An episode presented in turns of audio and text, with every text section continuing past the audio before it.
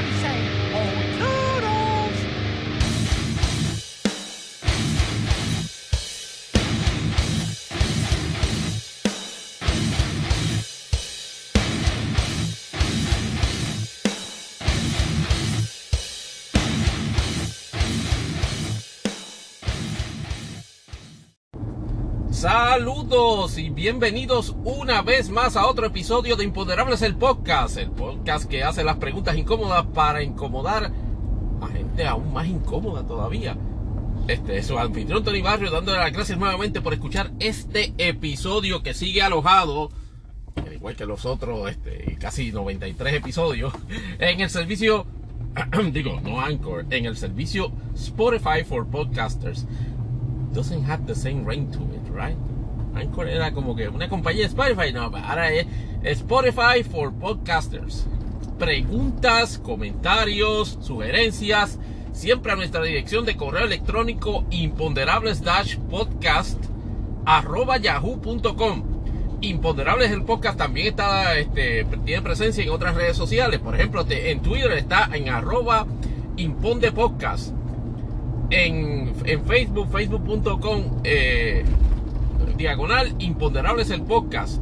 En Instagram está también, este, búsquenlo bajo imponderables el podcast. Y por supuesto en la red social Mastodon, arroba imponderables el podcast, arroba mstdn.social. Y por supuesto nuestra cuenta este en Twitter personal, Tony Barrios underscore 24 aquí este regresando pues de una de una de una pausa luego este de haber este eh, casi presentado esencialmente dos episodios back to back este el de Four Sales One Trump y el de China Mondada el, el imponderables extra lo cual les agradezco este a todos los que han escuchado y compartido esos episodios y les in- insto a que, a que continúen haciéndolo en cualquiera de las redes sociales o más bien servicios este, de distribución de podcast favoritos. Este, como Apple Podcast, Google Podcast, Tuning Radio, iHeartRadio, Amazon Music, Deezer, bueno, todo- todos los servicios de, alojamiento de podcast.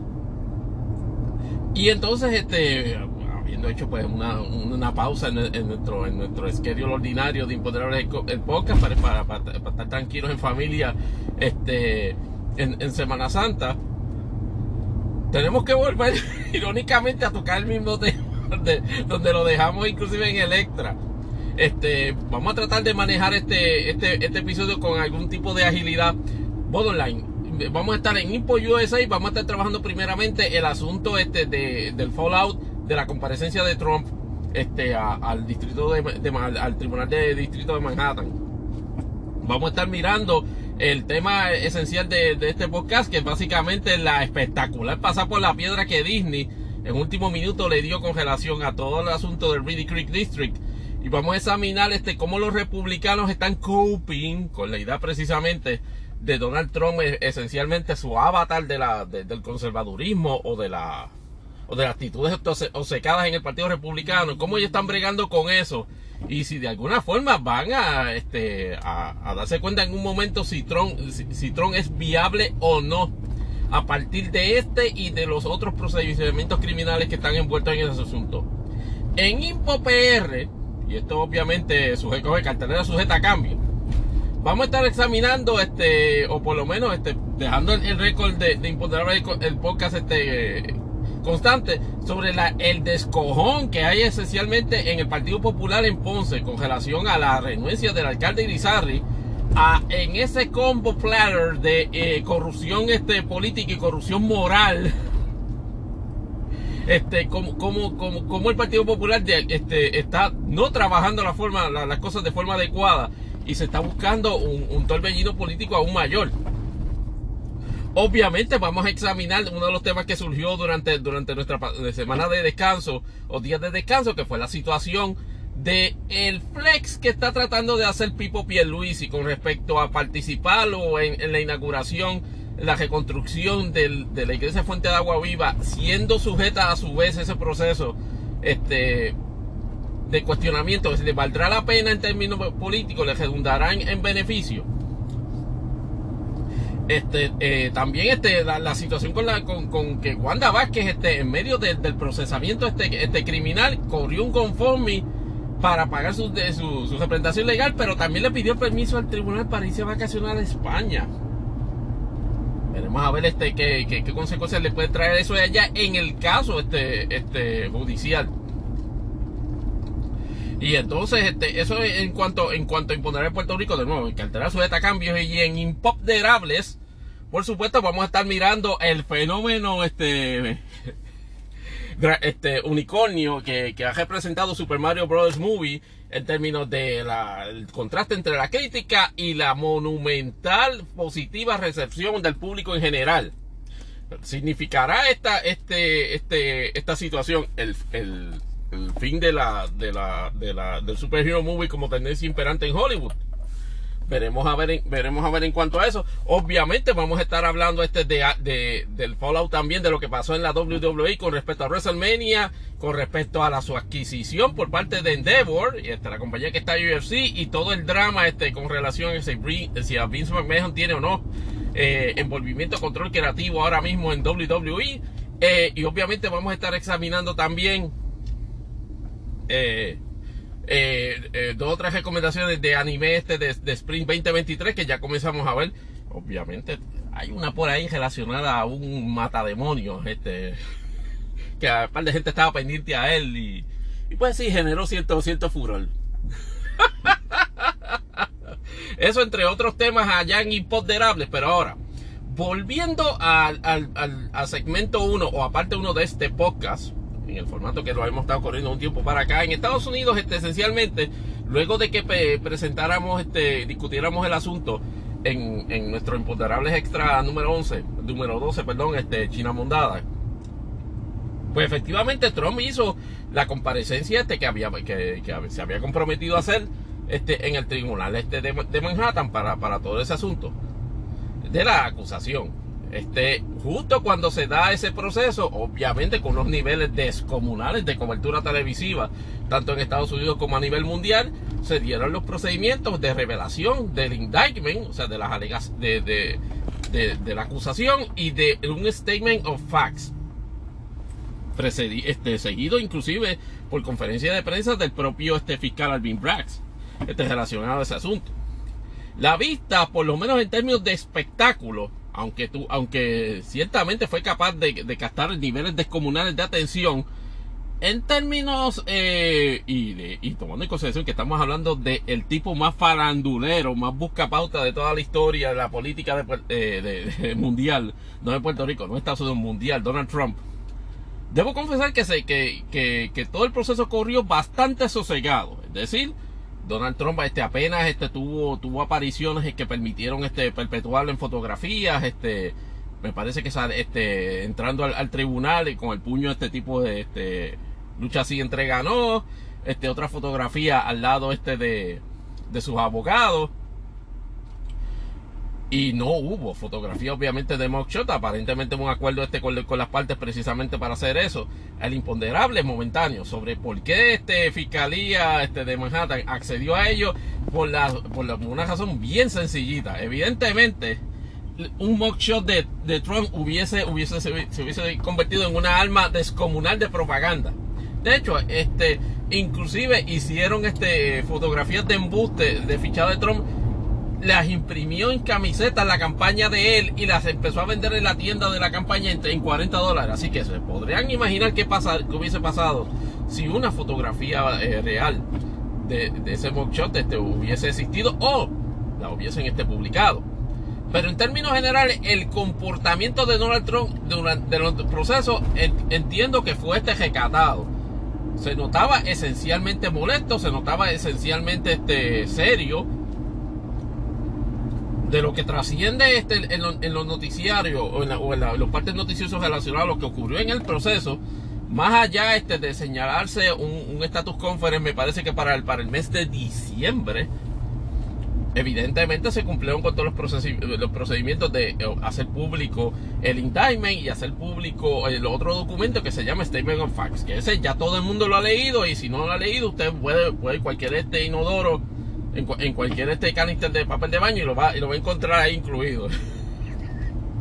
Así de difundido está ese, documento. Y entonces este Trump procedió de inmediato a abandonar este. A abandonar este. En Manhattan y de inmediato voló este, a, a Mar-a-Lago, allá en Palm Beach, Florida, y efectivamente hizo ciertas cosas que vamos ya mismito a eso. Estamos en el minuto 9 ya de este segmento, para redondear. Viene Trump y ese, este, eh, en cuanto, en cuanto al indictment, básicamente, eh, tal y como se había rumorado, 34 cargos. Todo el asunto de diversas transacciones, de, eh, integrándolo a lo que escucharon este, y discutíamos con ustedes amigos en el, en el, en el episodio extra. Todo el asunto de repago de los, de los, de los dineros a Michael Cohen cuando el, este, el reembolso de pagos a Michael Cohen que había hecho él a su vez a Stormy Daniels, en el caso particular de Stormy Daniels, y me parece que en el caso también este de de, de, de, Kay McDougall, este, efectivamente eh, se, dio con el propósito de que se, se, dio de manera fragmentada y esto, y esto lo abundo un poco más en detalle el indictment y es que Cohen creó un, un shell company. El indictment y el statement of facts, más bien. Porque el, el, el lo que, lo, lo, que dice, mira, tienes 34 cargos, porque fueron 34 instancias donde tú hiciste pagos que representaste que eran de, de, de gastos de representación legal y no lo eran. El, el indictment obviamente lo acusa este, por la falsificación de documentos este, de negocio bajo las disposiciones del Código Penal de Nueva York e invoca este, la presentación de esos 34 cargos como felonies en vez de misdemeanors, es decir, delito grave en vez de delito menos grave. Porque señala, se, señala el indictment de que esos donativos fueron también a su vez, esas transacciones, fue con el hecho de cometer un delito o un, un delito adicional. Y en el indictment no especifica qué delito.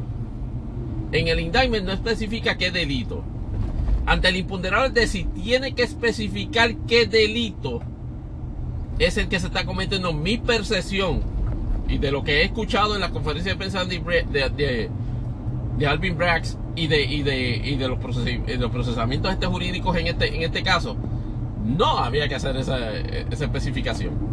Por lo menos en el indictment. Ahora, seguido de, la, de, la, de, la, exposición de las 34 instancias que convocan, que, que, provocan entonces la presentación de los 34 cargos, porque son en realidad 34 instancias de pagos fragmentados. El Statement of Facts es donde está el chismecito. Y el Statement of Facts hace una revelación ante el imponderable de si tuvo revelaciones ese Statement of Facts. Sí. No obviamente la, la más escandalosa, este, pero sí, tu, sí tuvo una, una interesante. Fueron tres instancias donde las cuales se envolvió la campaña, donde se envolvió Trump en el proceso de tratar de silenciar las mismas a través de pagos este, o a o la persona que efectivamente presumía de tener la información o de la persona que efectivamente este, o a través de, de, un, trabajo periodístico o de una maniobra periodística en industria que se llama un catch and kill. En este caso utilizó pues este al, dueño de el National Enquirer. David Pecker, este, a través de American Media Inc., que, en aquel momento eran los dueños del, del National Enquirer, pues este el, el statement of fact establece de que desde ese tiempo, me parece que desde 2016, este, obviamente se dieron tres instancias de hechos. Número uno, un, un, un, portero de hotel que supuestamente tenía una historia de que Trump este, había tenido un hijo fuera del matrimonio. Este, la situación con la, con la relación de Trump con Catherine McDougall, que esa, esa, esa relación aparentemente sí fue una relación romántica y fue una relación de años mientras estuvo, casado con Melania. Y obviamente el encuentro sexual entre, entre Stormy Daniels y, este, y Donald Trump, que se había salido desde, así, desde hacía cuatro años atrás en, en, la revista In Touch Magazine. El problema es que, que, que en In Touch había salido como un rumor. Y entonces el Statement of Facts establece el patrón claro de que esas tres historias en el contexto de su lanzamiento o de su campaña a la elección de los Estados Unidos, eh, a la presidencia de los Estados Unidos en 2016 representaban un elemento negativo para ella. Tú dices, no, pero en acá si Trump este siempre había tenido fama de mujeriego y, todo esto y eso nunca, nunca le afectaba. Bueno, ante el imponderable de, de, de, de efectivamente de que, de si el statement of si establece qué tipos de violaciones se, estaban haciendo, sin lugar a duda. ¿Cuáles violaciones establece el, el statement of facts que, que pudieran haberse cometido para agravar los cargos de, perdón, de, de alterar récord de negocio? Aparentemente es el hecho de, de las contribuciones este políticas. Algo que, Dios mío, nosotros hemos gritado desde el desierto, desde, uh, desde, desde que salió este asunto. Y hemos tenido discusiones en Twitter con, con respecto a eso. De que usted no puede enterrar, suprimir historias de su entorno personal mientras es candidato porque eso pudiese constituir un elemento de, manipul de, manipulación política y quien le esté facilitando esa gestión pudiese estar haciéndole un donativo. Y eso es lo que el Statement of este, establece en, en alguna instancia, se le, se le, en, en, la, en, cada una de las instancias se le pagó a gente para efectivamente a, este, provocar que las historias no salieran. Al portero se le pagaron 30 mil dólares. Que después este, inclusive se querían echar para atrás porque aparentemente la información que estaba vendiendo el portero era, era caca de caballo, pero esos son otros 20 pesos. La de la, la de la de que, que, que este McDougall de Karen McDougall, perdón, lo de Karen McDougall, obviamente este fue el, ejercicio más burdo a través de la, de la compra de los derechos de la entrevista o de la historia a través del National Enquirer. Gestión que fue realizada en concordancia con David Baker, American Media y Trump. Eso, y eso se señala en el Statement of Facts. Y por supuesto la, la, situación este con, con, Stormy Daniels, en la cual se cuadra la cuestión del, de, del pago de una cantidad de dinero por, este, a cambio de un non-disclosure agreement. Porque ellos sabían que, que Stormy venía con otro exposé más, más detallado. Esas historias establecen en términos circunstanciales que todas y cada una de ellas estaban, tenían, tenían el potencial de afectar las la posibilidades de Trump de prevalecer en, en, en, su campaña electoral a la presidencia de los Estados Unidos. Y solicita, inclusive en, la, en los términos, si hay alusiones directas a, a que, a, a, que esto, es un, esto es en el contexto de las elecciones, sin lugar a dudas de clase alguna. ¿Por qué? Porque efectivamente en algunas instancias en lo que se discute los actores del, del drama, es decir, Trump, es decir, Michael Cohen y es decir, este David Baker, se señala de que no era de que, de que era necesario, inclusive también este, la gente de Trump en la, en, en la posición de hacerle, de hacerle un trambo en términos del pago de la historia, me parece que en el caso del, del portero, para, para atrasar ese pago hasta después de las elecciones, porque entendían que ya una vez Trump hubiese sido electo este presidente, el impacto de la historia ya era nulo lo cual tienen razón, efectivamente. Y entonces eh, el Statement of Fact también señala que Casablanca, es decir, Trump, tiene la mala pata de, invitar a Becker, a David Becker, a Casablanca a celebrar la movida este que hicieron y lo bien que le quedó esa, esa, esa movida de haber sacado este, de haber enterrado esas historias. Ahora bien, dicho, dicho todo eso en cuanto a los Statement of Facts, ¿Cuál es la percepción pública que se tiene tanto en Estados Unidos como en Puerto Rico con respecto a eso? En cuanto a los indictments, pues yo, lo, que, he escuchado es un estereotipado este cuestionamiento al indictment por el hecho de que no se ha mencionado este, los, crímenes específicos. Y hay una línea de, pensamiento analítico que, vi, que ya he visto en varios analistas, particularmente vía CNN, bastante agresivo el levantar cuestionamientos sobre la, sobre la eficacia del, del por no haber especificado cuál es el delito grave, este, precisamente por eso, es decir, no hay, no hay duda de que los cargos en términos de misdemeanor pudiesen efectivamente probarse más allá de dudas razonables. Nuestra opinión con respecto a eso es, dos aspectos. Número uno son 30 y por cada violación son un año de cárcel. Entonces, no, ah, pero lo que pasa es que esa es la primera, la, primera ofensa y Trump no va a coger 30 años de cárcel por cada, este, me imagino que los va a coger un año de manera este, este consejo, este, concurrente. Pero eso va a depender de cómo se comporte Trump en, los procesos. Ahora, el hecho de la de, que, de, que los delitos los convierte este, un de un misdemeanor a un felony, está claro tanto, por lo menos la opinión de este podcastero, de que tanto en el indictment como en el statement of fact establecen claramente que de probarse los cargos, de probarse los hechos más allá de duda razonable, Trump está pinchado en elementos de delito grave. Tiene, en opinión de este podcastero, tiene que establecer este, qué delitos.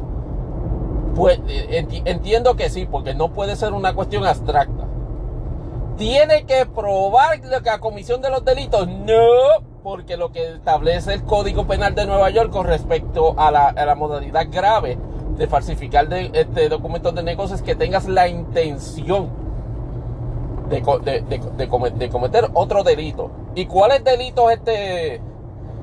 ¿Qué especulación hay sobre los posibles delitos? Evidentemente, violación a leyes de campaña electoral e inclusive violación este, a leyes contributivas federales y estatales por la manera en que se representaron esos gastos, que en realidad era un reembolso a Michael Cohen por los pagos que había hecho, vis a vis cómo se reportan en los, en los tax returns. Y el haber dicho en una, en una declaración de impuestos que tú efectivamente le pagaste a Michael Cohen, tu abogado, por gastos de representación, cuando en realidad era un, un gasto un, reembolso oculto de un pago de una transacción de, cuestionable legalidad, wow, wow, este tiene, tiene, tiene un problema político. Tienes un problema político ahí. Así este que y tienes un problema político y tienes un problema criminal. Alta probabilidad de que se, de que, de que se prueben los cargos. Por lo menos yo entiendo que en esta etapa no veo cómo no se vayan a aprobar.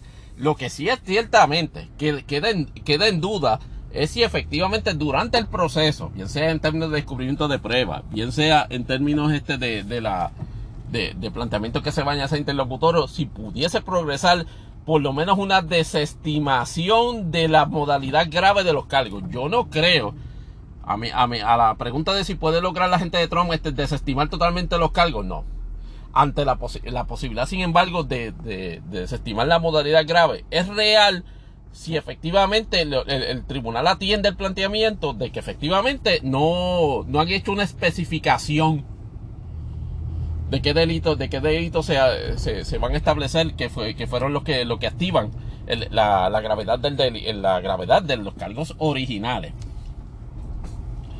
Y entonces, pues la percepción, es, esa, es la discusión en Estados Unidos. En Puerto Rico les tengo que hacer un comentario de dos líneas.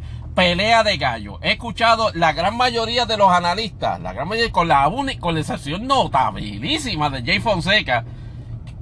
y esto, y esto es una integración que este leve a Impo Puerto Rico, este, que ha estado escandalizado en términos morales por, la por, lo, por lo que se sale del, del Statement of Facts con excepción de Jay Fonseca, todo el mundo todo el mundo dice de que, de que todo lo contrario, de que los cocos están flojos, de que, de que, de que, que por eso no se puede. Yo digo, pero ante el imponderable es ¿qué es, qué es parte del indictment estar leyendo? Alterar récord de negocio es delito. Y entonces yo, yo puedo entender que, tengas que, que, tengas una simpatía, que yo nunca he entendido, ese, ese, es un elemento en opinión pública de boricua, de síndrome de Estocolmo. La gente odia a Trump, pero, pero yo he visto consistentemente el, este, el, opinionadores en, en medio, por alguna razón tienen la irreprimida tendencia a justificar, a volverse apologistas de Trump.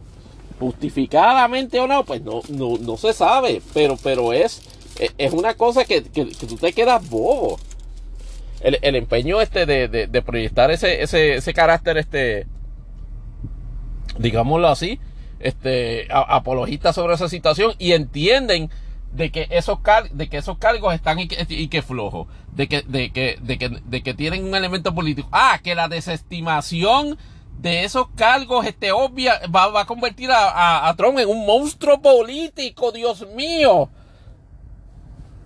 Honestamente, acá en Imponderables Podcast nos tenemos que hacer un poquito de esa percepción porque Trump fue víctima de dos indictments en los cuales no pudo ser este, no, no, no, se pudo probar su culpabilidad, o sea, en el caso de juicios políticos.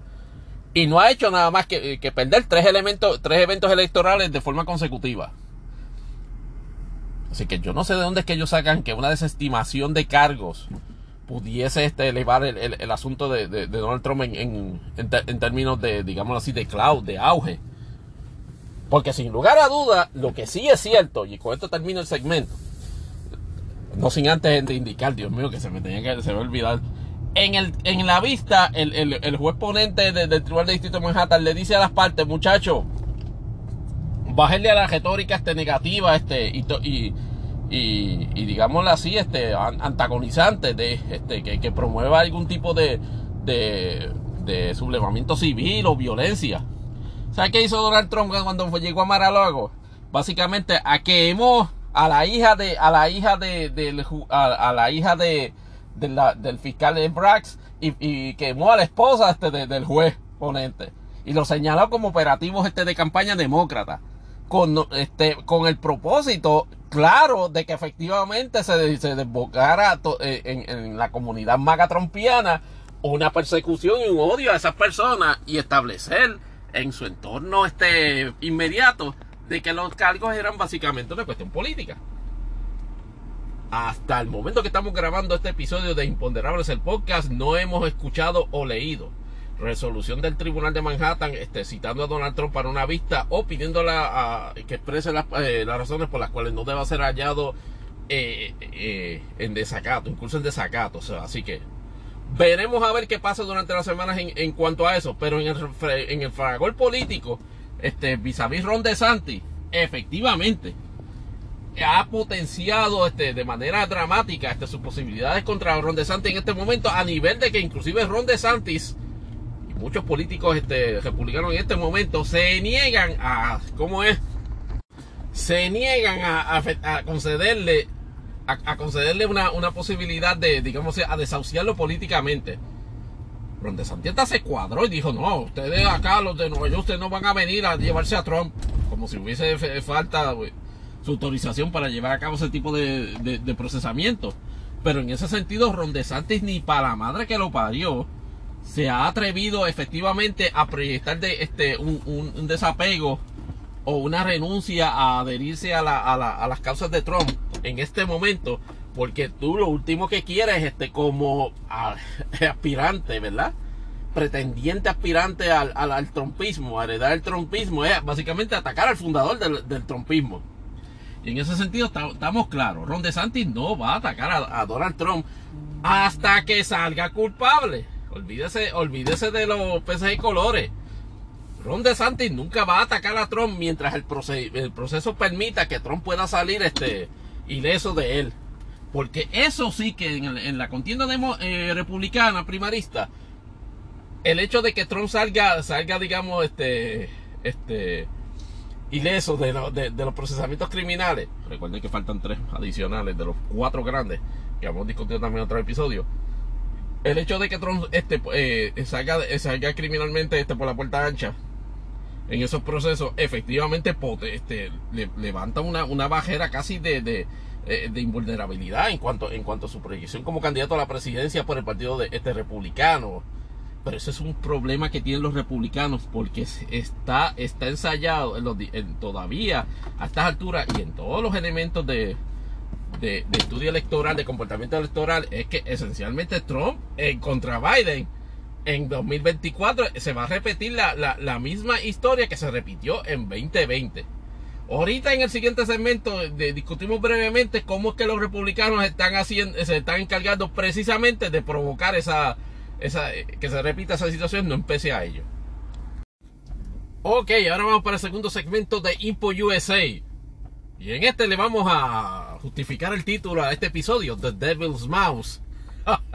Porque obviamente es un elemento de cacho, así que ya ustedes deben haber sabido eso, pero Imponderables nuevamente quiere, quiere quedar el récord con la magistral movida y contra, y, debo admitir que, que, que subestimé un poquito a Disney a pesar de su marca legendaria de litigación, este, este, o sea, tan, tan, tan descomunal, de, litigación tan, tan villanesca que han representado en el pasado. Estamos hablando de una corporación que, este, este, pudo tener los derechos de, Winnie the Pooh y obviamente ahora están en, el mercado, digámoslo así, en, dominio público, pero en un momento dado, digamos 20, 30 años más allá de lo que legalmente eh, de ordinario hubiesen podido tener derecho, retuvo los derechos de Winnie the Pooh como una marca o como un concepto de Disney. eso les, debe decir a ustedes el nivel de, sagacidad que tiene este, este los, abogados que trabajan para esa corporación, bufetes privados y staff y staff y en el asunto de la disolución del Riddick Riddick District, evidentemente no se iban a quedar dados. Aunque la impresión que daban a momentos es precisamente este, de que estaban vulnerados este, por, la, por la disolución del distrito y por todo el, el ride de, buena publicidad que Ron DeSantis estaba eh, recibiendo como campeón anti-woke, pues resulta que Disney nunca, nunca se quedó dado después de todo. Y tan reciente y tan atrás como más o menos a partir de un año atrás de la grabación de este episodio ya Disney estaba haciendo sus movidas pero este vamos a, darle un poquito para el frente para tener que darle un poquito para atrás. Luego de la aprobación del Central Florida este Tourist eh, District este eh, y, en su primera sesión parece que fue ahora a, a mediados del mes de marzo, se encontraron con que la saliente, el saliente Reedy Creek District, la Junta de Reedy Creek District había hecho una aprobación de, resoluciones, este, de modificaciones y de covenants que efectivamente este, limitaban extraordinariamente las facultades del nuevo distrito este, de turismo de Central Florida. Este fue un distrito que se creó luego de la aprobación de, de una legislación en el estado de la Florida para efectivamente disolver, o, eso creía Ron DeSantis, este, el estado de, digámoslo así, de independencia gubernamental de la cual gozaba este Disney por todo todas las décadas, este, me parece que a partir de 1967 relacionados a que efectivamente podía tener control de todos los elementos de infraestructura y de inclusive este de servicios que daba en, en esa en esa área comprendida más o menos como de 39 millas eh, 39 millas este cuadradas este donde efectivamente tiene los parques y tiene toda la facilidad y todavía tiene terreno que no ha, no ha desarrollado y que tiene espacio para desarrollar. Y recordarán que producto de la, de la queja entre, entre, entre DeSantis y, este, y Disney, por la, por la manifestación corporativa de Disney en contra de la, de la legislación de Don't Say Gay, Don't Say Gay Bill, pues efectivamente Ron DeSantis este, se, se, a modo de, a modo de, de venganza y de, y de proyección este, política, decidió esencialmente darle una lección a Disney.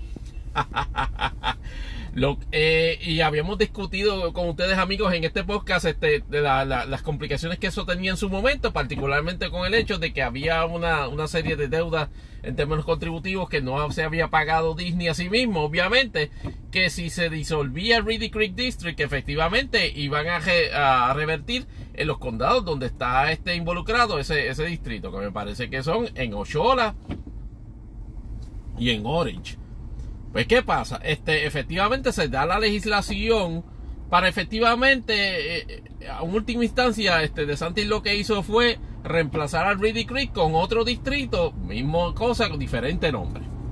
Lo que no sabía, o por lo menos no se quiso dar cuenta por una cuestión de chuletero y de egocentrista, es de que Disney efectivamente había hecho propuestas tan, atrás como el, en, en abril de 2022 luego de haberse hecho la propuesta a nivel del Reedy Creek District para hacer modificaciones en las cuales la, la, la, Junta de ese distrito cedía una serie de facultades a la corporación Disney para efectivamente llevar a cabo modificaciones de infraestructura en todo, en todo el complejo del distrito. Y asimismo, este obligar este obligar a a a la Junta a tener que solicitarle permiso a Disney cada vez que inclusive se aludieran al nombre Disney para cualquier tipo de otra gestión de las que quedaron este, finalmente este, adjudicadas al, distrito. Esa propuesta fue este, eh, notificada públicamente. Obviamente no, no, no, no te la daban con cada ticket que pagabas al parque, pero cumplió con los requerimientos de legales del estado de la Florida en, términos de leyes para efectivamente hacer la notificación en un punto me parece que fue a dos días de que, de que, se, de que se aprueba finalmente la ley que da disolución este, al, al Creek District con una fecha de expiración particular. Estando vigente el Reedy Creek District, efectivamente viene el Reedy Creek District y se reúne, o la Junta del Reedy Creek District se reúne para efectivamente votar sobre la adopción de esas propuestas acuerdos este, de, de, de, de, transferencia de poderes y de, y de restricciones nuevas a favor de la corporación. Y le votan a favor. Y le votan a favor. Esa, esa idea como, como la, canción de cisne de, la junta. Y efectivamente cuando la junta nueva la nueva la, la junta del distrito de Central Florida Tourist eh, District viene y se reúne y mira bueno ven acá pero qué pasó aquí Resulta que la única facultad que se le dejó a la nuevo ente este, eh, administrativo del distrito fue básicamente la cuestión de reparación de carretera o más bien este, este, reparaciones menores de, carretera. Ante esa situación, y de hecho se paso, en el acuerdo que se hace entre, entre, la, entre la Junta del Reedy Creek District aspirante eh, Junta del Reedy Creek District y Disney, se establece que la sesión de facultades y las restricciones que se estaban imponiéndole al, al distrito iban a durar no de forma este, permanente o digámoslo así este de, de forma de, de, forma ininterrumpida o de forma eterna o de forma perpetua sino que expiraban a los 21 años de la muerte, luego de la muerte del menor de los hijos del regente de Inglaterra que en ese momento estuviese. Al momento de establecer el acuerdo, que en ese momento estamos hablando del rey, del rey Carlos. Y entonces, este, eh, lo que mucha, la, la, pregunta de, al imponderable que, que, que salta a la vista es, ¿Disney podía hacer eso? ¿O se podía hacer eso? La contestación en términos jurídicos es que sí. Es decir, la Junta del Riddick District eh, tenía funciones o tenía eficacia jurídica hasta el momento en que se este, establecía la ley. En el momento que el Riddick Creek District, o sea, este, comunica esa, eh, la intención de, de, de, evaluar esos acuerdos, en el momento en que, lo, en que votan a favor en el momento que los adoptan, Reedy Creek District estaba jurídicamente constituido como una, entidad de ley. Las facultades que le cedió a Disney, podía cedérselas a Disney. entiendo que de la manera en que funcionaba el distrito, efectivamente así podía ser. Recuerden que les, este, podía darle todo el gobierno a, la facultad de gobierno Reading District a, la corporación Disney. No. ¿Podía ser a perpetuidad esas, eh, eh, esas asignaciones? No. Por eso es que efectivamente utilizan una figura de, del common law en la cual efectivamente y de hecho en el, derecho en el derecho civil también español se reconoce de que ningún acuerdo puede ser a perpetuidad, particularmente en términos de restricciones. Usted puede levantar en cuanto a acuerdos a perpetuidad elementos, digámoslo así, de, de, violación al debido proceso de ley o más bien de, este, de libertad de movimiento o inclusive esclavitud. Por eso, por eso con, eso, con esos acuerdos hay cierta, este, se pueden levantar restricciones. Y por lo menos en el common law, es decir, en el derecho inglés, se ha establecido la figura este, para contrarrestar lo de los acuerdos a perpetuidad de la, de la, de la famosa cláusula del rey de, de, rey de Inglaterra. Y en esa cláusula, pues uno puede establecer de que eso es como un artificio jurídico para darle la vuelta. Y decir, no, en vez de decir de forma permanente inalterada, es decir, este acuerdo y estas sesiones duran hasta la muerte del menor de los hijos del rey o de, los, o de, los o de, o de los descendientes del rey en este caso, debo, debo corregir. Y en este caso, Disney, este, para darle la vuelta al carácter perpetuo de, ese, de esas sesiones y de esos acuerdos, estableció en, este, en la propuesta que votó a favor los miembros de la Junta del Reedy Creek District, es de que este acuerdo, esta sesión de facultades a favor de la corporación Disney y estas limitadas este, funciones que va a tener la Junta, eh, va a tener la Junta en este momento, solamente eh, van a ser por los próximos 21 años luego de la muerte del menor de los descendientes del rey Carlos y hasta donde tengo entendido este me parece que es el este el, el, el, bebo reciente de, de, príncipe Guillermo así que estamos hablando estamos hablando de por lo menos por lo menos a menos que caiga una bomba atómica en Buckingham Palace y cuidado porque no todos los, descendientes de Carlos este, viven en, el, en, en, en, Buckingham. Y de hecho, no todos los descendientes de Carlos a su vez eh, eh, están este, exentos de producir descendencia a, su vez. El, el, detalle, el detalle es que esto tiene el potencial de ser un acuerdo que dure por lo menos, por lo menos 100 años. O, 150 años a, a todo switch. ¿Eso es un acuerdo a perpetuidad? No. Pero si es un acuerdo de, de, de extremada, de relativa larga duración en el contexto histórico de, administración moderna. Es decir, Ron DeSantis no va a poder, ni los familiares de, de Ron DeSantis, si, si continuasen este, de, alguna manera bajo el control del, gobierno de Estado de la Florida, este, tratar de quitarle ese poder a Disney. Entonces, ¿cuál es el, cuál es el, cuál es el, el resultado que tenemos aquí?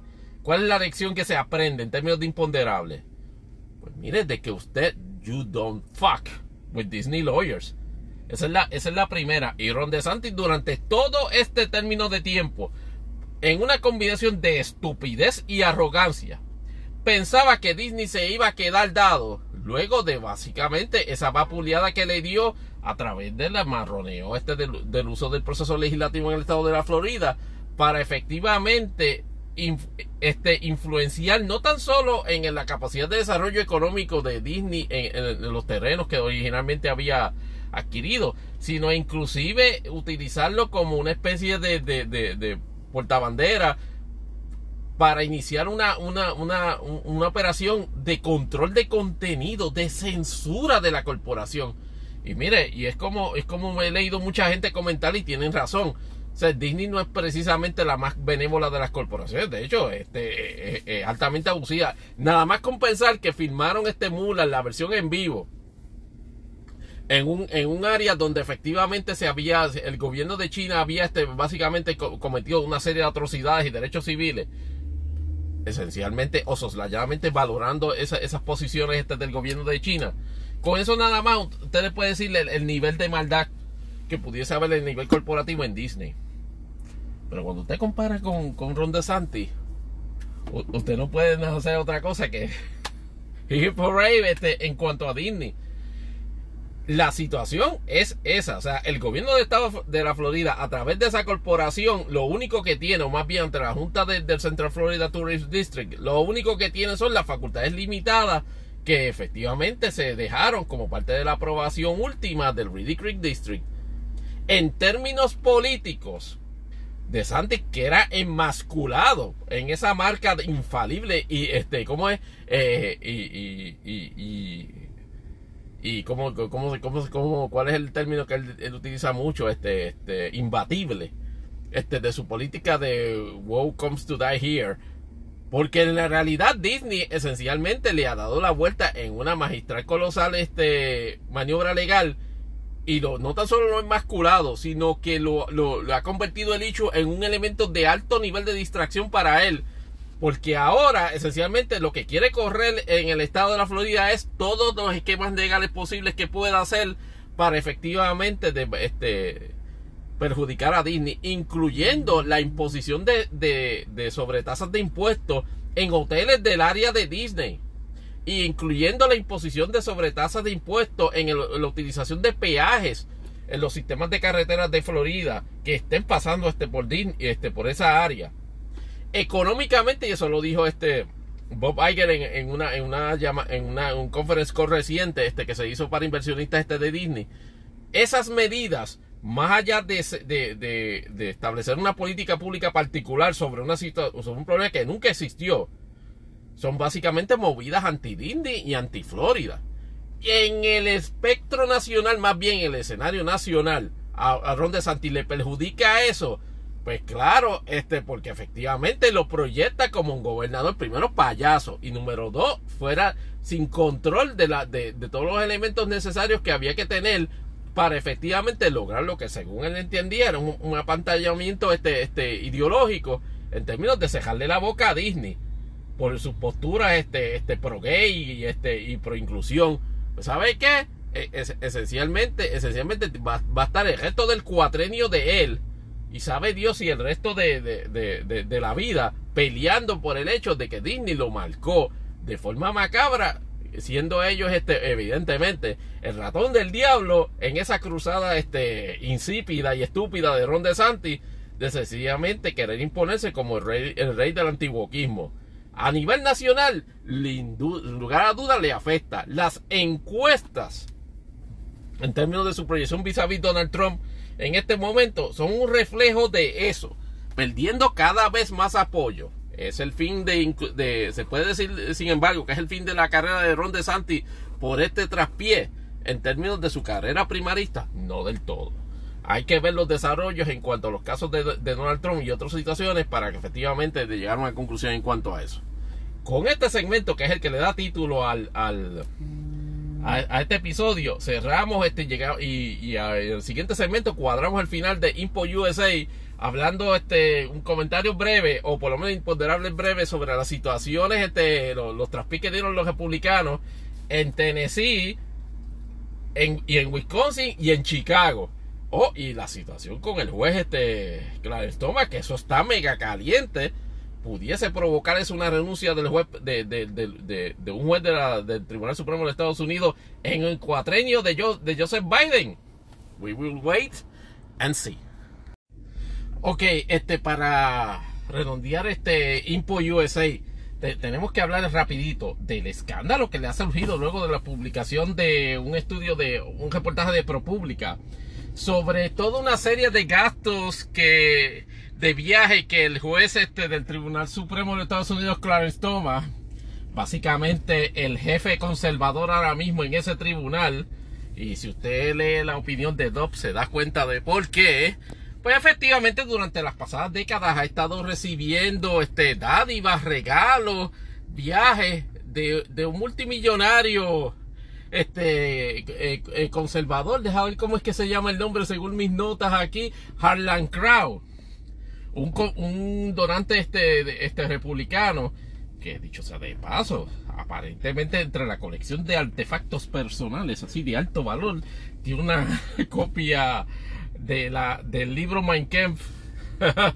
el libro eh, de, Adolfo Hitler firmado por el autor. Así que podrá usted imaginarse este, cuáles son las tendencias de, de pensamiento de, de, ese, de esa persona. Y de hecho, es, también este líder de un, de, un, de un think tank de extracción republicana. Pues aparentemente durante todos esos años, este, Ginny y, y, Clarence este, han estado vacacionando este, en diversos lugares del mundo. Invitados invitado por este señor este, de, de apellido Crow. Y pero ¿y cuál es el detalle? Tú dices, tiene un derecho a vacacionar. Sí, pero lo que pasa es que nunca lo habían reportado. Y cuando sale este escándalo de, este, de este artículo de ProPublica a través de la Oficina de Comunicaciones del Tribunal Supremo, el juez Clarence Thomas viene con una, con una, con una excusa, si se le quiere llamar de esa manera, en el sentido de que, bueno, eh, yo fui asesorado en momentos atrás en el tiempo en que ese tipo de actividades yo no tenía que reportarlas. Ahora, con cambios en las disposiciones reglamentarias del Tribunal Supremo sobre esos asuntos, este, he procurado y procuraré entonces dar cumplimiento a las mismas, efectivamente notificándolas.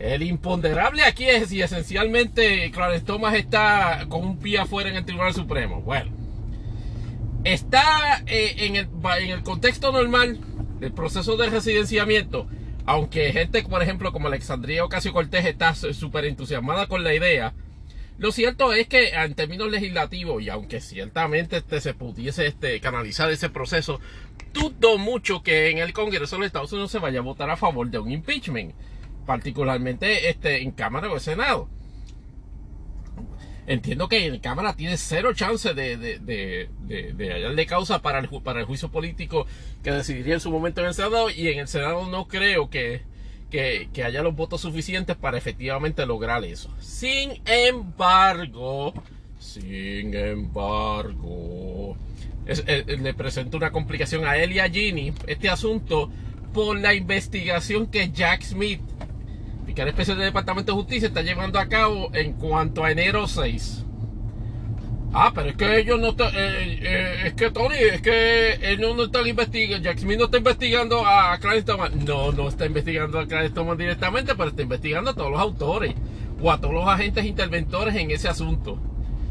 Y, la, y el hecho de que eh, no ha quedado claro bajo ninguna circunstancia que como quien dice, que Ginny Thomas, la esposa del juez presidente, esté limpia de polvo y paja con relación a la intervención que llevó a cabo para la ejecución de los procesos que llevaron, que, a su vez materializaron la insurrección del día 6 de enero de 2021. So, cuidado que este asunto no le levante un flanco nuevo de investigación a Jack Smith y su gente para que entonces haga cuestionamientos sobre, sobre ese asunto mi obviamente, en términos, en términos de disciplina judicial, es asqueroso. Está en la misma línea que lo que hizo el juez Alito con las constantes este, agasajos y, compartires que tiene con los miembros del Supreme Court este, Historical Society. Que en realidad es otro, es otro think tank disfrazado precisamente de, eh, organización benéfica. Con el propósito de lograr influencias en, en el, en el la forma en que el Tribunal Supremo de Estados Unidos decide es, de nuevo, en términos criminales veo bien difícil que al juez directamente lo pillen en este, en este asunto como una cuestión de, de, violación de ley. Pero, pero, pero, pero, pero, pero, pero, pero, de nuevo, de la, el, el, elemento introducido político de la, de la, de, de esta persona, del señor Crow, pudiese eh, permitir este, eh, una investigación, una, apertura de flanco de investigación sobre las actividades de ese, de ese, de esa persona, de Ginny Thomas, y si de alguna forma estuvo envuelto en, los acontecimientos del día 6. Eso veremos. Por otro lado, este, eh, los republicanos siguen cogiendo a, todo, a todo el digámoslo así, el, la hecatombe política que le surgió, o por lo menos así ellos lo perciben, con el hecho de que a Donald Trump lo, lo hubiesen este, acusado criminalmente, pues efectivamente su forma de quizás votar el golpe o asimilar el mal rato, en términos de discusión o hechos políticos o hechos públicos, no les, no les fue bien para nada la semana pasada. Y hay varios ejemplos de eso. Por ejemplo, la elección que estaba pendiente para el juez este del Tribunal Supremo de Wisconsin, un estado, estado de, de, tendencia purplish, es decir, ni republicano ni demócrata. Me parece que al día siguiente del, del día que, que arrestaron, que, que, acusaron formalmente a Donald Trump, pues se celebraba este, la elección este, para, para, para juez, para juez de, de la Corte Suprema. Y los demócratas lograron que el candidato demócrata, y de nuevo, no, no me pregunte, ante el imponderable de sí, los, en, la tradición política americana establece que los miembros de judicatura son un puesto político, o sea, basado en afiliación político-partidista. Y en este caso el candidato demócrata ganó la silla del Tribunal Supremo de Wisconsin, lo cual cambió la postura ideológica de, ese tribunal, a, volviéndolo ahora decisivamente liberal lo cual efectivamente le va a permitir este en, en, toda una serie de issues este pues determinar este eh, o decidir ciertamente con tendencias de liberales esa fue la primera derrota. La segunda derrota fue en cuanto a la elección este especial para el alcalde de, de, Chicago, que como habíamos, no sé si lo habíamos discutido con ustedes amigos en, en Podcast este anteriormente, pero Lightfoot, la alcaldesa este eh, que ahora mismo está, regente, por decirlo así, el incumbente, perdió en la primera ronda de esa votación, o sea, quedó fuera de la segunda ronda de votación este, para, la, para la alcaldía de, Chicago. Pues resulta que en, ese, en esa elección, Brandon Johnson, el candidato de extracción liberal, este, derrotó este, al otro candidato que también era demócrata, pero de tendencia centrista, Paul Vallas, o Paul Balas. lo, que, lo que ciertamente eh, establece en, en, cuanto a Chicago se refiere una reafirmación de adopción de posturas este, de carácter liberal. Toma en consideración que eso a su vez está, se, se evalúa en el, en el contraste de, de que, la, de que la actividad criminal, que es un issue de bastante este, eh, digamos, de, eh, preponderancia en la discusión pública en Chicago, este, pues el hecho de que un, de, que un demócrata liberal, progresista, sea, eh, haya sido elegido este alcalde, obviamente le, levanta, levanta cuestionamientos, este, o por decirlo así, establece sin lugar a duda una pérdida de agaje de, de todo tipo no tan solo de pensamiento conservador republicano, sino inclusive de pensamiento demócrata de carácter centrista. Ello también representó sin lugar a dudas una, derrota este, para, los republicanos en, esa noche. Sin embargo, hay que tener cuidado, ver este, cómo efectivamente este nuevo, este, este joven alcalde va a trabajar ciertamente con un problema perenne en Chicago, que es lo eh, de, de altos niveles de actividad criminal. Y si un reenfoque alejado de, la, de las tendencias de carácter punitivo, efectivamente va a ayudar a que, a que efectivamente se, se produzca una baja en, esa, en esa, ese tipo de actividad o ese tipo de problemas. Ahora, el otro detalle que ocurrió, producto ciertamente de algo que no hemos discutido en este, este podcast, y, y, y, soy sincero, no vamos a entrar mucho en detalle en él por, cuestión de disponibilidad de tiempo, pues fue el, asunto de la expulsión de tres representantes demócratas de la legislatura de Tennessee. Y estos tres representantes este, llevaron a cabo una protesta masiva este, en, el hemiciclo de la Cámara de Representantes de Tennessee, este, en protesta, valga la redundancia, por este por, por, el, por el penoso incidente donde una persona que luego se identificó o aparentemente se identificó como una persona de, orientación sexual o de orientación de género trans este entró a entró a una escuela elemental y esencialmente este, este mató a tres estudiantes estamos hablando de niños de edad, de edad escolar y a tres maestros. Y, y obviamente este la, la, discusión este giró o se disparó en todas direcciones con relación a así, así era, así era producto de las tendencias, de las tendencias LGBTQA, o si era producto de las de, de, la actitud de descontrol en términos este de, de armas, del uso de armas en los Estados Unidos. Yo eh, en este podcast y eh, lo, lo reiteramos, por lo menos nuestra posición como paqueteros en cuanto a ese asunto es que definitivamente pueden haber situaciones de problemas mentales, pueden haber eh, situaciones de, de, digámoslo así, de intranquilidad civil producto de desigualdades en términos de, de carácter social. Pero lo que mueve a las personas a, a llevar a cabo actos de violencia, incluyendo matar personas este, con facilidad de forma masificada, es el uso de, de armas de potencia de, este, masificada. Y esas son las producen las armas de asalto. Eso lo producen la 99% de las armas que han usado estas personas en todas estas masacres que ocurren en Estados Unidos. Es necesario establecer un control o, incrementar los niveles de control de acceso de ese tipo de armas para que no estén propensos y respectivos de su estado mental, de su historial este criminal o de las condiciones donde viven, que tengan acceso a eso y cometer ese tipo de delitos. Pues allá obviamente producto de esas manifestaciones que hacen en el hemiciclo, la Cámara de Representantes de Tennessee, este que es republicana, pues decidió expulsar a, a los tres este, a los tres representantes.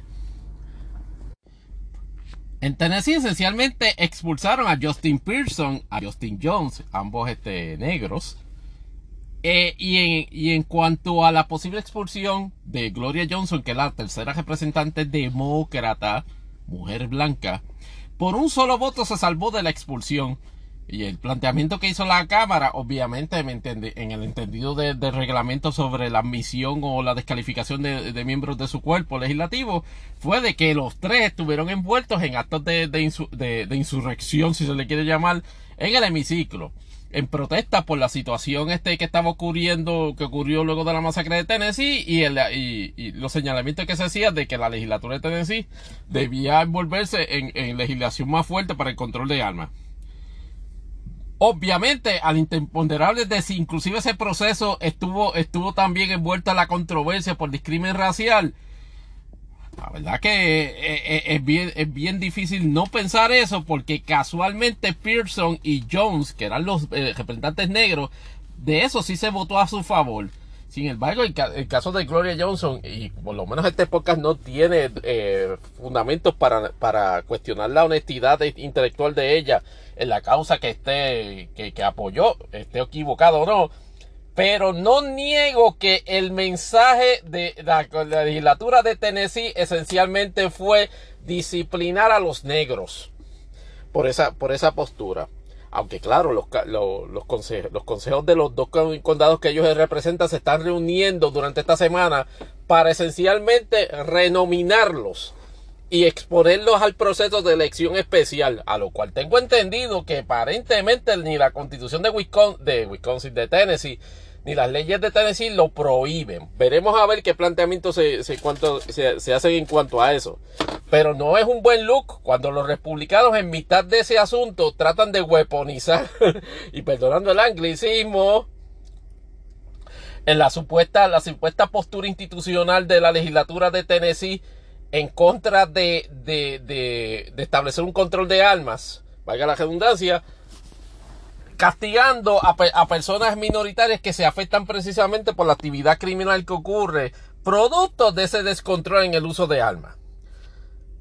Y entonces, y entonces para acabar con el último, el último aspecto noticioso que ocurrió en Impo USA, producto de esta mala racha en las cuales los republicanos o las extracciones conservadoras están tomando mal todo el asunto de Donald Trump, a un juez de Texas se le ocurre en Viernes, Santo, más bien una jueza, esencialmente emitir allí desde, desde la comodidad de su butaquita de jueza de artículo 3 emitir una, una orden este, prohibiéndole al gobierno federal este, eh, eh, distribuir, continuar la distribución de, la, la de medicamento para, para, para, para aborto llamado mi, mifepristone. Sí, pues, bien, en Viernes Santo tranquilito, de momento, van ganar. Y eso es básicamente, eso podemos tener como 10, 10 episodios de podcast discutiendo por qué los jueces de artículo 3 son armas de destrucción masiva en el contexto de que un juez de distrito federal tranquilamente puede eh, desde, su, desde su sillita emitir un ruling que afecta a todo Estados Unidos. Y esta juez desde Texas Eso fue lo que hizo precisamente, claro. En el entrejuego político debo confesar que eh, se buscaron, se salió un juez demócrata en otra jurisdicción, me parece que fue en DC, y emitió un ruling donde permitió precisamente la distribución del medicamento en 16 estados y Washington DC. De hecho, el Departamento de Justicia ya hizo la notificación de que la decisión de Texas la va a apelar y de que efectivamente este, está solicitándole al Tribunal de al Circuito de Apelaciones que deje sin efecto el ruling de Texas. ¿Cuál es el problema del acercamiento de, de, los republicanos en eso de usar jueces para, para este tipo de situaciones? Y respectivo del poder que tienen como jueces del artículo 3, lo, lo, lo, lo que también se, de, se queda claro es que no saber escoger las batallas en eso les hace más daño que bien. Mifepristone es una droga que se ha estado usando ya y es reconocida este, su eficacia exclusivamente para efectivamente control de la natalidad en términos de ser una píldora abortiva. Y a buenas a primeras se, le va, se levanta una juez en obviamente como producto de una semana atroz que ha tenido el movimiento conservador republicano en la política de Estados Unidos a tratar de como quien dice nivelar el juego con esa determinación de paralización un viernes por la noche. Obviamente tratando de bajarle las manos a medios demócratas y a, mainstream media para discutir sobre otro asunto que no sea ese. Claro, en eso le salió un poquito más listo que de lo normal los demócratas, o por lo menos aquí en la judicatura, decidió también decir, bueno, activismo político lo podemos jugar dos. Claro, eso, eso puede tener consecuencias en futuro para ambos jueces, pero sobre eso no se ha determinado nada. Y entonces, en ese sentido, el Departamento de Justicia ha seguido los canales este, corrientes para el asunto de, la determinación de la juez de Texas. ¿Va a ser revocada esa juez? Yo entiendo que sin lugar a dudas ningún problema, pero ante el conflicto de rulings que está ahora mismo entre esos dos jueces de, distrito, con toda seguridad, este asunto se va a ir al Tribunal Supremo de los Estados Unidos. Y aunque ya vimos que en el caso de Dobbs no tiene ningún problema efectivamente hasta a tumbar, como quien dice, preceptos jurídicos establecidos ya en cuanto a eso, no se sorprendan si efectivamente revocan esa juez de Texas tomando en consideración precisamente de que no tiene una base científica tan siquiera para hacer una prohibición de un medicamento por el mero hecho de que una jurisdicción particular no lo, no lo, no tenga una política diferente en cuanto a eso. Pero eso lo discutiremos o examinaremos la próxima semana porque acejamos acá Impo USA. A la vuelta volvemos a Impo Puerto Rico que está hot con un breaking news, aunque no necesariamente esté sorprendente, relacionado a Pipo Pierluisi. En dos instancias. Velen. Ok, este, ahora vamos para Impo PR, al lado de la R. Rapidito. La situación en el Partido Popular en cuanto a la alcaldía de Ponce se está volviendo más dramáticamente caótica por dos sencillas razones. Por lo menos en el plano político, ante el imponderable de qué tan, qué tan grave se va a poner. Aparentemente el Partido Popular está pasivo, pero descomunalmente pasivo, a la noción de que el alcalde Irizarry no empece a los señalamientos que ya se le han hecho este, a, nivel público, a nivel de, de, discusión de opinión pública, sino el hecho de que efectivamente el gobierno federal aparentemente lo está investigando relacionado de alguna manera con la forma y manera, vaya la redundancia, en la cual manejó todo ese asunto del préstamo que originalmente había hecho disque para la campaña este para la elección este como alcalde de Ponce pero que aparentemente un margen de ese préstamo fue usado para gastos personales eh, lo cual a su vez ha movido a consistentes acercamientos, o por lo menos ya este, grabados acercamientos, y cuando digo grabados es que aparentemente hay récord de, esas transacciones, las cuales a empleados de confianza del municipio le estaba solicitando pagos de las mismas. El Partido Popular le nombró una especie como de, de, síndico a Jeff Pose, y lo que hizo el alcalde fue esencialmente mandarlo por el carajo. De hecho, el designado a ese, a ese asunto, Jorge Colbertoro, renunció precisamente a esa designación luego pues de del rechazo abierto del alcalde en, actitud completamente desafiante a la institucionalidad del partido. Pero qué hace el partido en vez se, ha dedicado todo este tiempo a justificar al, al alcalde. O sea, toda, una serie de, figuras de- del partido, incluyendo el presidente, lo que han establecido, eh, y recuerden que esta es la misma oposición política que cada vez que el PNP este, se mete, se mete en, un, en un lío de corrupción, que es básicamente cada vez que respira, hay señalamientos este, de, de renuncias este, y de abandono de puestos y de procesamientos criminales. En el caso del alcalde dice que no, hay que darle el espacio este, a, que, a que se produzcan las acusaciones, porque el alcalde que no debe renunciar, este, y, y- y el, imponderable de, que, de, qué tipo de actitud está demostrando el Partido Popular con respecto al asunto de Ponce. Bueno, una actitud de derrotista. Lo único que puedo pensar es que los populares, a- bien dentro de su, de su yo interno, o colectivo más bien, piensan que el asunto cuando le explote heavy al alcalde Irizaje le va a explotar heavy en el entorno exclusivo de él.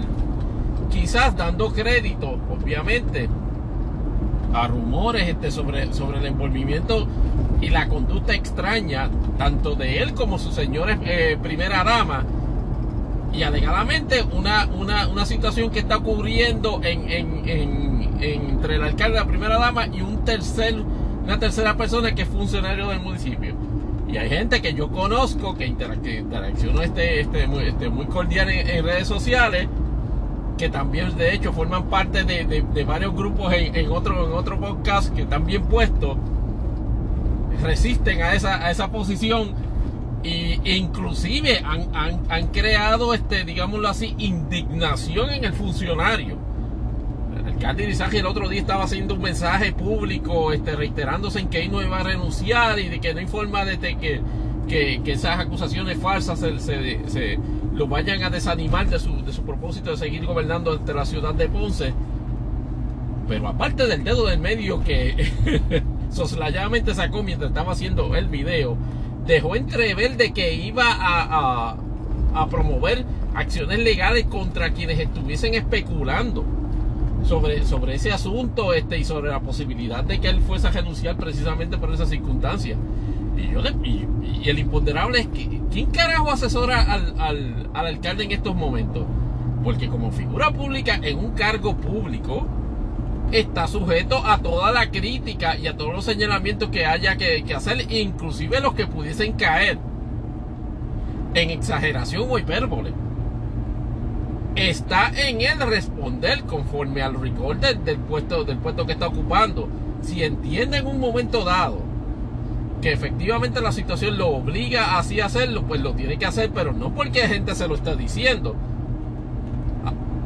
Lo que sí parece estar diciéndole el ambiente es que con toda seguridad el gobierno federal, y esto sin contar el hecho del referido que le hicieron este al, eh, al FEI, con toda seguridad el, el- el- el gobierno federal efectivamente le radica acusaciones. En su defensa, en su defensa, más allá de la, más allá de la de la, de la solicitud de información, no ha habido hasta el momento ningún tipo de acusación contra el alcalde. Pero la situación ciertamente es delicadísima para el balance de poder de los populares allá. Y la actitud que están tomando esencialmente les da, les da- les- no les da ninguna ventaja en el discurso político nacional. Y cuando digo nacional me refiero a Puerto Rico en esta vez. en términos de darle la oportunidad a que efectivamente este, refuercen o solidifiquen su posición de, de, de, de- fuerza política de oposición. Carmen Maldonado aparenta ser la única persona en ese partido en la cual ya siendo alcaldesa le digo no, entendemos que Irizaje debe renunciar pero aparte de eso el mismo este Jesús Manuel Ortiz básicamente dijo no esto hay que esperar este, a, que se terminen los procesos y yo what the fuck E- esto es básicamente un slam dunk en términos de proyección política precisamente por la forma tan eh, tan tan poco acertada que ha manejado este el, el líder político en esa región el asunto. Pero ahí van este y, y, y ellos, como ellos son populares y se entienden. De hecho van a trabajar van, van a trabajar con la idea de promover el proceso de elección del nuevo presidente del partido y están moviéndose a tratar de crear otro golpe de efecto con una con una alegada o especulada participación masiva en ese proceso Y yo, ante el imponderable de si, va, de si el Partido Popular va a hacer otro papelón en ese eh, issue, no tenga la menor duda. Yo, eh, por lo menos de lo, que, de lo que estoy viendo en calle y de lo que estoy viendo en el, en, en el, flow de opinión pública, los populares no sacan ni 20 mil personas a votar en esa elección especial para, para presidente del partido. No hay entusiasmo del Partido Popular como fuerza de política de oposición.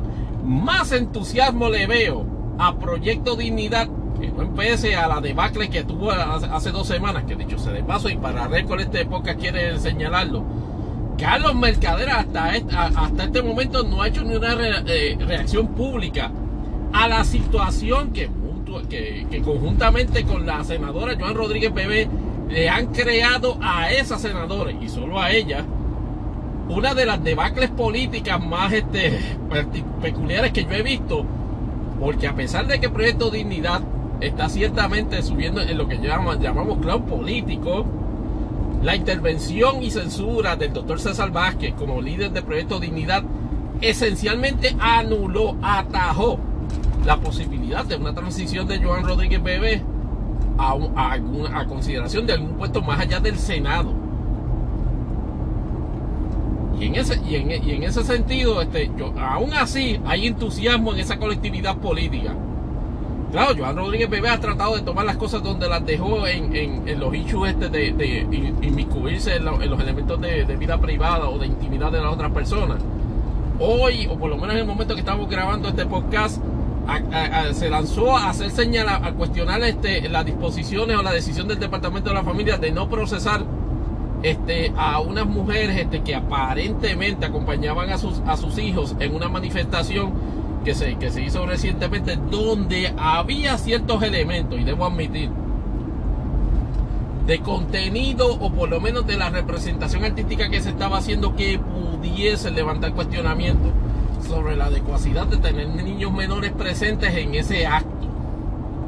Claro, la determinación que hace el, Departamento de la Familia es definitivamente no removerle los niños a, los padres o encargados que estaban presentes en esa actividad de, manifestación este, en pro de derechos de la mujer.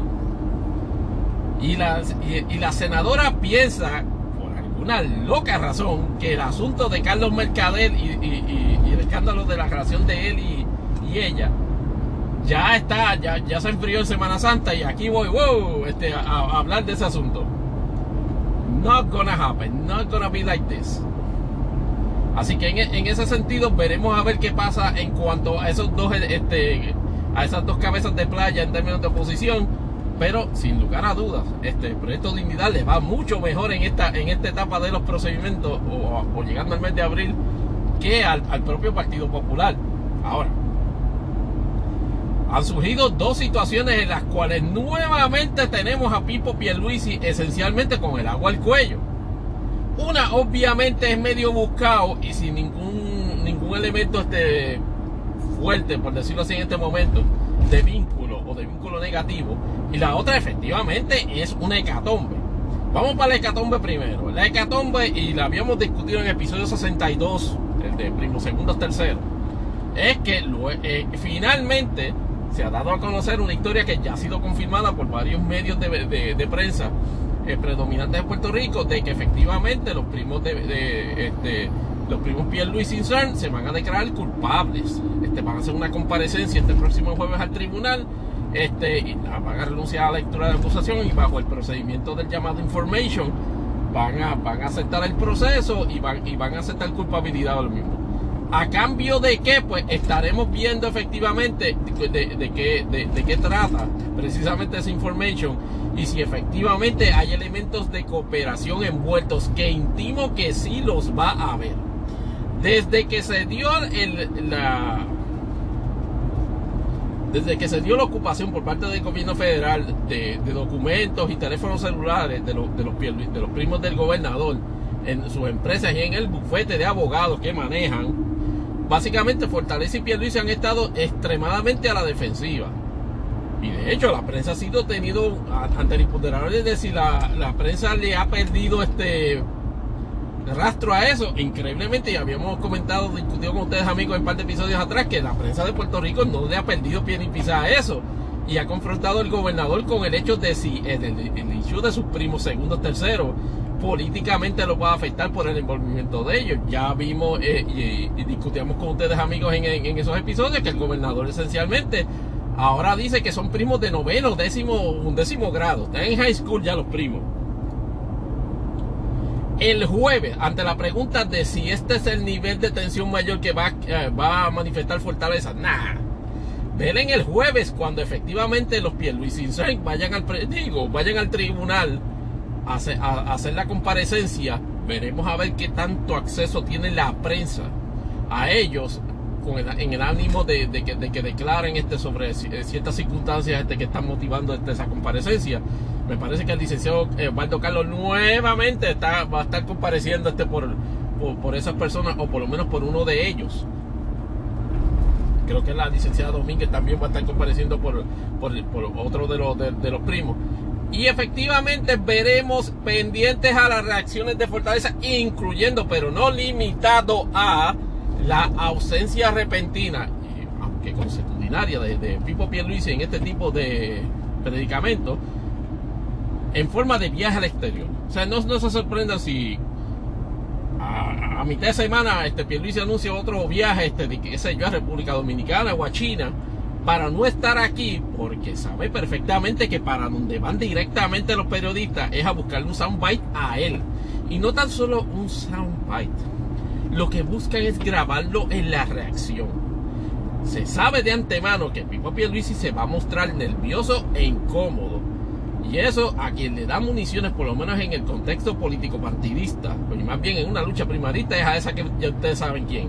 A Jennifer González, efectivamente. Que no empece a las charlatanerías que, proyecta este, en, en, cuanto, en cuanto a política de Estados Unidos y su, y su desinhibido apoyo a, a, todas las estupideces que hacen los republicanos en el Congreso no es menos cierto, no es menos cierto que en el en plano político local hasta el momento. Recuerden que aparentemente ella, ella sí trabajaba, eh, Oscar Santa María ciertamente le hizo trabajo político, que ahora está este, este, renegando pero la, el asunto a nivel de política local no ha habido un señalamiento, digámoslo así, sólido o contundente sobre la conducta, sobre la conducta pública este de Jennifer González como funcionaria. Y evidentemente, este, el PNP tiene, tiene, tiene un problemita ahí que supongo que lo van a querer resolver como siempre lo resuelven. Con, lo, con los muchachos del WhatsApp, los bullet points, básicamente tirar campaña en redes, hacer un counter push de, otro tipo de narrativa, ¿no? Que, que, que, que, que, no me lo no, no, no, culpen por asociación, de que ahora abandonarán el argumento de que ellos llevamos 20 años este, en, el, en, los trabajos de administración de vivienda pública. Estoy seguro que, que, que, los, que los asuntos por los cuales son acusados y van a hacer, a hacer alegación de culpabilidad ocurrieron en este cuadrenio. Y el hecho de que ambos estuviesen envueltos íntimamente en la operación de la campaña de Pierluisi le complica a Pierluisi los asuntos porque con toda seguridad le van a preguntar y se espera que provean cooperación relacionado precisamente a eso. Que se vaya a producir acusaciones con respecto a Pedro Pierluisi por, por lo que pudiesen los sus primos segundos terceros declararle a la, al, al FBI está por verse. Honesta, honesta, honestamente, hasta ahora no ha habido un vínculo directo a, la persona de Pierluisi. Veremos a ver qué pasa a partir del jueves.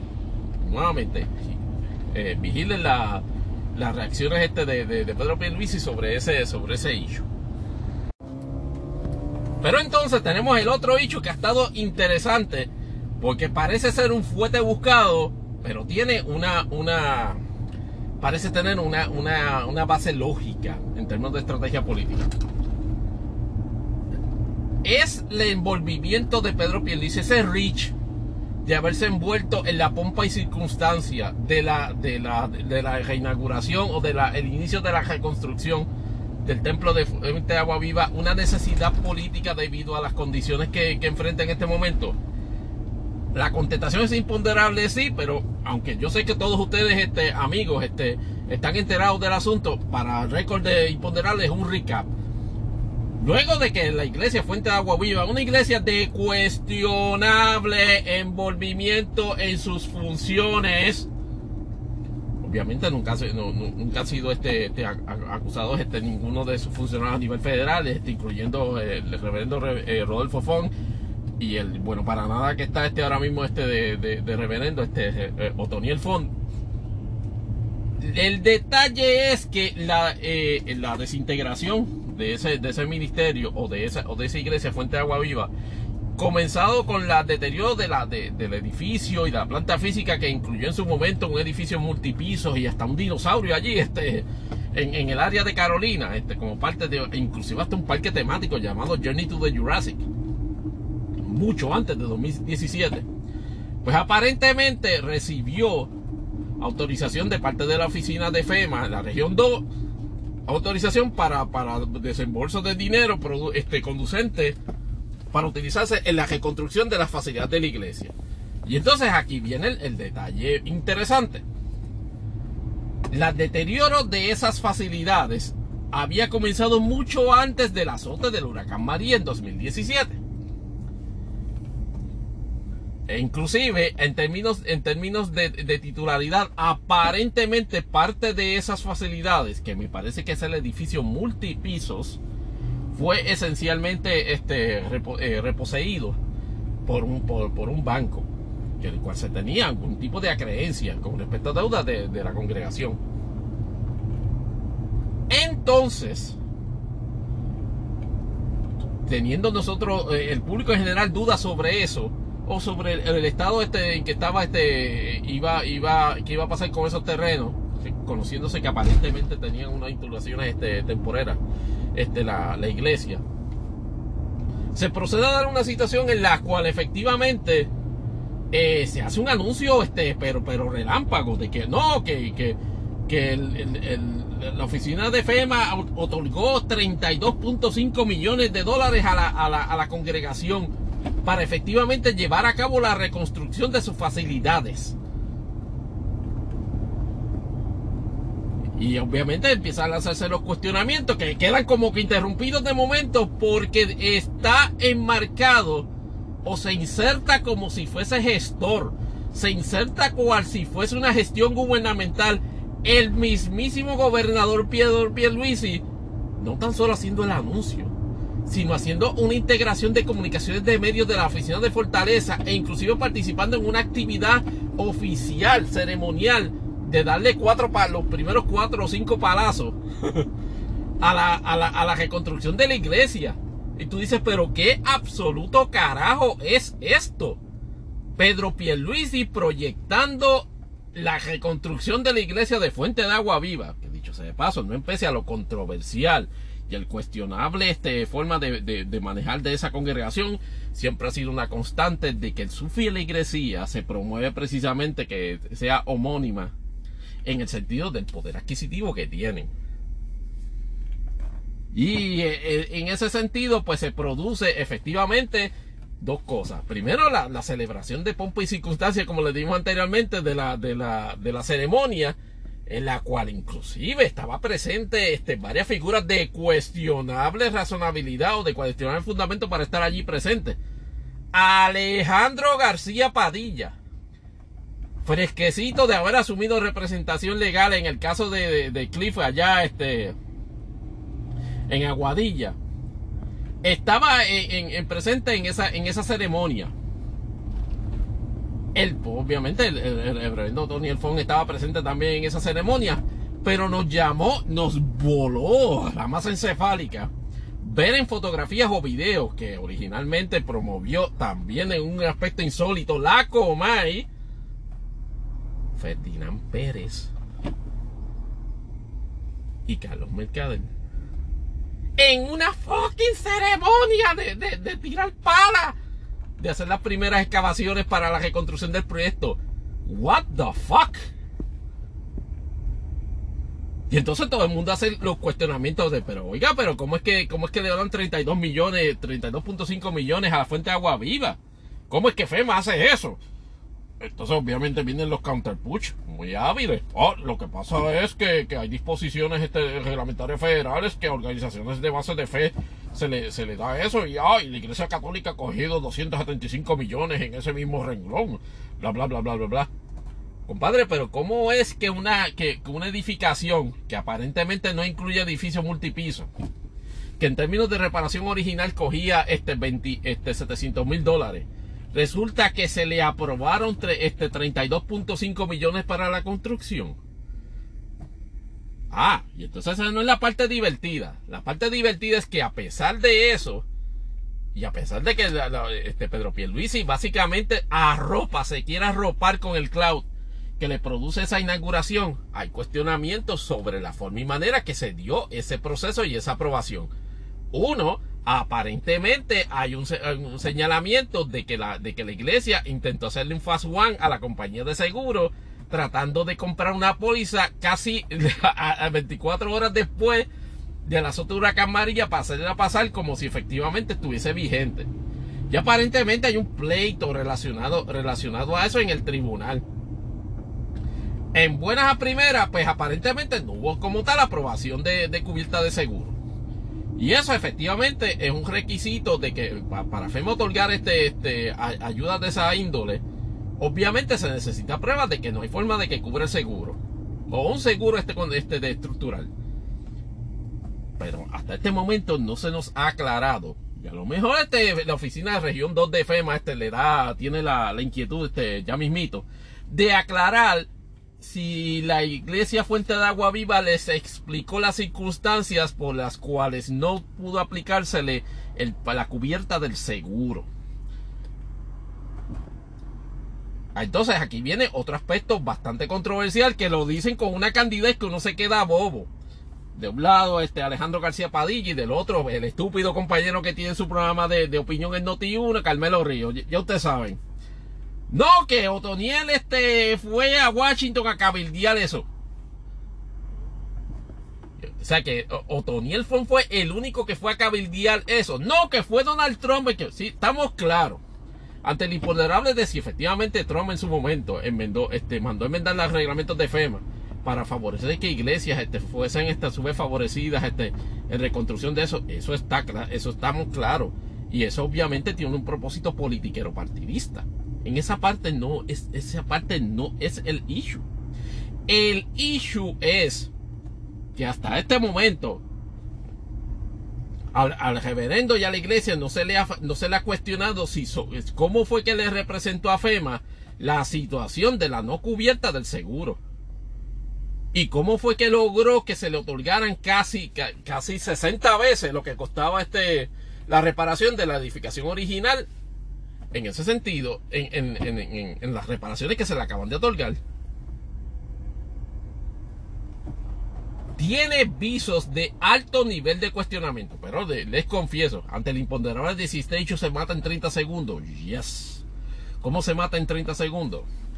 Declaración, disclosure full, a través de un statement de la Oficina Regional de, eh, de la Región 2 de FEMA diciendo, mira, aquí esta fue la información que nos dieron, nosotros examinamos la información, entendemos que no había ninguna irregularidad sobre en cuanto a las circunstancias que motivaban la, petición, ni en cuanto al valor este estimado que se entendía que se debía reembolsar. Y por eso le dimos 32.5 millones y se quedan, fin del issue.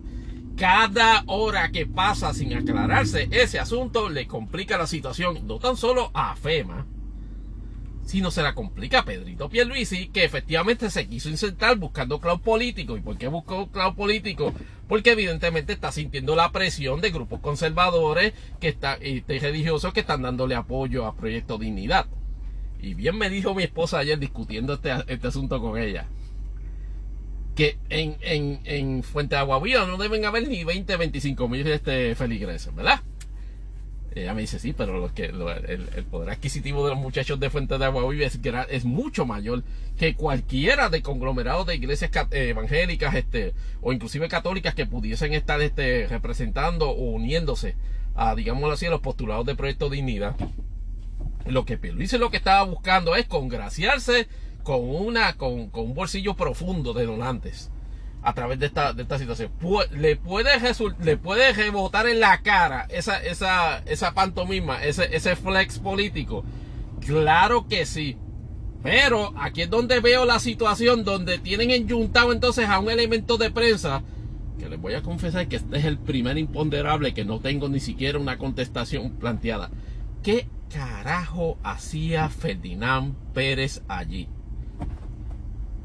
¿Qué carajo hacía Carlos Mercader allí? Que les recuerdo que nuevamente, no habiendo dado cara este, con, respecto a su situación personal que políticamente le afecta este, a la senadora Rodríguez Bebe. Pero ¿qué carajo hacían allí? La única, lo único remotamente parecido a una respuesta que este podcastero ha podido identificar es que el siguiente día, si no fue el mismo día, jugando pelota dura estaba haciendo un tema relacionado a iglesia virtual versus iglesia presencial. Que si la tendencia moderna era favorecer la iglesia virtual. Y Ferdinand fue bien elocuente, no tan solo en promover la, narrativa de que la iglesia presencial estaba, este, debía quedarse y que las iglesias virtuales básicamente eran una, una construcción que a cierto grupo de personas les resultaba conveniente. Pero entonces te trajo como a, a panelista o Daniel Font. Yo no quiero sinceramente pensar de que hay una alta probabilidad de que se esté desarrollando un elemento de eso mismo que están pensando, plugola, por parte de, de, jugando pelotadura con respecto a eso. Yo, en, en, ese contexto, de nuevo, es un señalamiento, una denuncia pública sobre una, inclusive que a mí, a mí me voló la cabeza que la Comay en su propio programa fuese, que es la que le da el hand-off a Ferdinand, el programa de 6 al programa de las 7, ella fuese la que señalara, pero mira, allí está Ferdinand y allí está Carlos Mercader. Yo no he visto la, la, la, este, luego de, la emisión de ese episodio, pero tiene que haber habido bronca, pero de la chévere en, en, en, la estación de televisión, precisamente porque pone a Ferdinand en un macabro spot veremos a ver qué pasa, qué, pasa en los próximos días con respecto a eso. E inclusive durante las próximas, las próximas horas en la emisión del, programa de Jugando Pelotadora, si van a enfrentar ese asunto y van a hacer admisiones o, o, recriminaciones o negaciones sobre la posible influencia indebida de Otoniel Font y de la Iglesia Fuente de Agua Viva en la influencia del contenido editorial del programa, por la manera en que manejaron ese issue y por la presencia de ellos dos en esa ceremonia. Pero volviendo al asunto de que Pedro Pierluisi lo hizo por necesidad política, por el hecho de que está haciéndole rosca, proyecto de dignidad, de eso no queda duda. ¿Le va a resultar? Bueno, en la medida en que efectivamente no haya, no, no, se, no se sostenga los cuestionamientos sobre este tipo de maniobra, me parece que por lo menos con la gente de frente de Agua Viva, Pierluisi va a quedar bien. Con esto cerramos este al minuto 30 la sección de imponderables Puerto Rico y, y caemos entonces en la sección de imponderables que tenemos varias cositas que hablar allá incluyendo por, supuestamente pues la, película de Super Mario Brothers Movie. Este todos los, bochinches de Fórmula 1 y NASCAR que han estado extra spicy en, las últimas semanas. Y obviamente este mini mini mini mini mini reseñas de temporada de primavera de 2023 en anime. Y oiga, este Ghost acaba de sacar un mini LP de la forma de la forma más loca que, y, habitual que Ghost puede solamente hacerlo. Todo eso lo discutimos allá en Impoderables. Ahora vamos para el segmento de Impoderables, el segmento de cultura popular, gustos y hobbies de este su servidor Tony Barrios, aquí en Imponderables. Es como un podcast dentro de un podcast. Alguna vez imponderables este saldrá de su shell y romperá este eh, y se volverá su propio su propio podcast, maybe. Pero por el momento seguimos este con como la segunda como la parte final, el segmento final de este podcast y obviamente hay mucho que comentar, así que rapidito, en detalle. En cine, Super Mario Bros. The Movie hizo lo que mucha gente al principio dudaba, particularmente con ese casting este de, de Chris Pratt en la, en la voz de Mario, teniendo dudas este sobre ello y las críticas que recibió, por lo menos este del agregado de, de críticas de Rotten Tomatoes, la, la, la, tenía entre 46 y 47%, o sea que básicamente mega rotten. Tremenda sorpresa que nos dimos y de hecho así lo hacemos constar porque tuvimos la oportunidad de ver la película durante el, el sábado de gloria. O fue más bien, no, fue más bien el, el jueves santo que vimos este, esa, película. Y, te, y tenemos que reconocer de que Imagination y Nintendo efectivamente dieron un palo, porque obviamente en la, en la producción de esta película, donde Shigeru Miyamoto tuvo bastante input, aunque de bajo ninguna circunstancia fue el director. Pero el tema, o sea, la, la, la, la puesta en escena de, de, esta coproducción de Nintendo e Imagination Studio, que es el estudio Prime de animación este de Universal, era esencialmente establecer el concepto con elementos todo lo más fiel posible, tanto en estética como en lore de, de, del mundo de Super Mario Brothers, este, e inclusive añadir unos elementos de world building que nunca se habían, que siempre han estado divagantes, pero que para esta puesta en el cine se entendía que eran necesarios, obviamente sin ser tan abarcadores. O sea, la puesta en escena de que Mario y Luigi en realidad eran unos plomeros este, de Brooklyn, este, de, de, de, poca monta, que básicamente para echar para adelante su negocio invirtieron todos sus ahorros en un anuncio super corny este, de, de, Super Mario Bros. y apenas lograron un cliente en Soho y por poco les baratan la casa. De momento son traídos, spoiler alert, al mundo fantástico de, de, de Mushroom Kingdom, donde Princess Peach se preparaba para resistir al embate este de, de, de Ray Bowser. Este, y obviamente su ejército de Koopalings este, en una interpretación este, espectacular de Jack Black, tanto inclusive este, su, la, la, los elementos musicales de, de, la película. Su canción Pitches está básicamente este, subiendo en los charts este, de todos los servicios de streaming. Porque Jack Black en ese sentido es, es esta mezcla este, de, de, de, de, de gran exponente de comedia, este, con gran, expo, con gran dominio de, del elemento musical, porque después de todo es, músico y parte del, del famoso dúo, de que llaman de esa forma, Tenacious T. Pero en, pero en esta ocasión, evidentemente, este, la, la, participación de Pratt este, como Mario, Charlie Day como, como Luigi, ya, a Tyler Joy este, como, como Princess Peach, este, la, y la aparición de Seth Rogen como, como Donkey Kong, eh, e inclusive este, la aparición de Charles Martin en la voz original de Isabella Mario, que obviamente tiene cambios como el papá de Mario en, en, en, esta, en esta puesta en escena y como un, un, bystander este que, que repite las mismas frases que, que suele decir Mario en los juegos. El concepto y presentación es simple, en términos estéticos extremadamente fiel al juego todos los elementos de, de lore, de, todos los juegos de Mario que obviamente evocan a la nostalgia tanto de grandes como de pequeños, convierten a esta película ciertamente, y eso es clichoso, pero es cierto, en una carta de amor a, Mario, a Super Mario Brothers.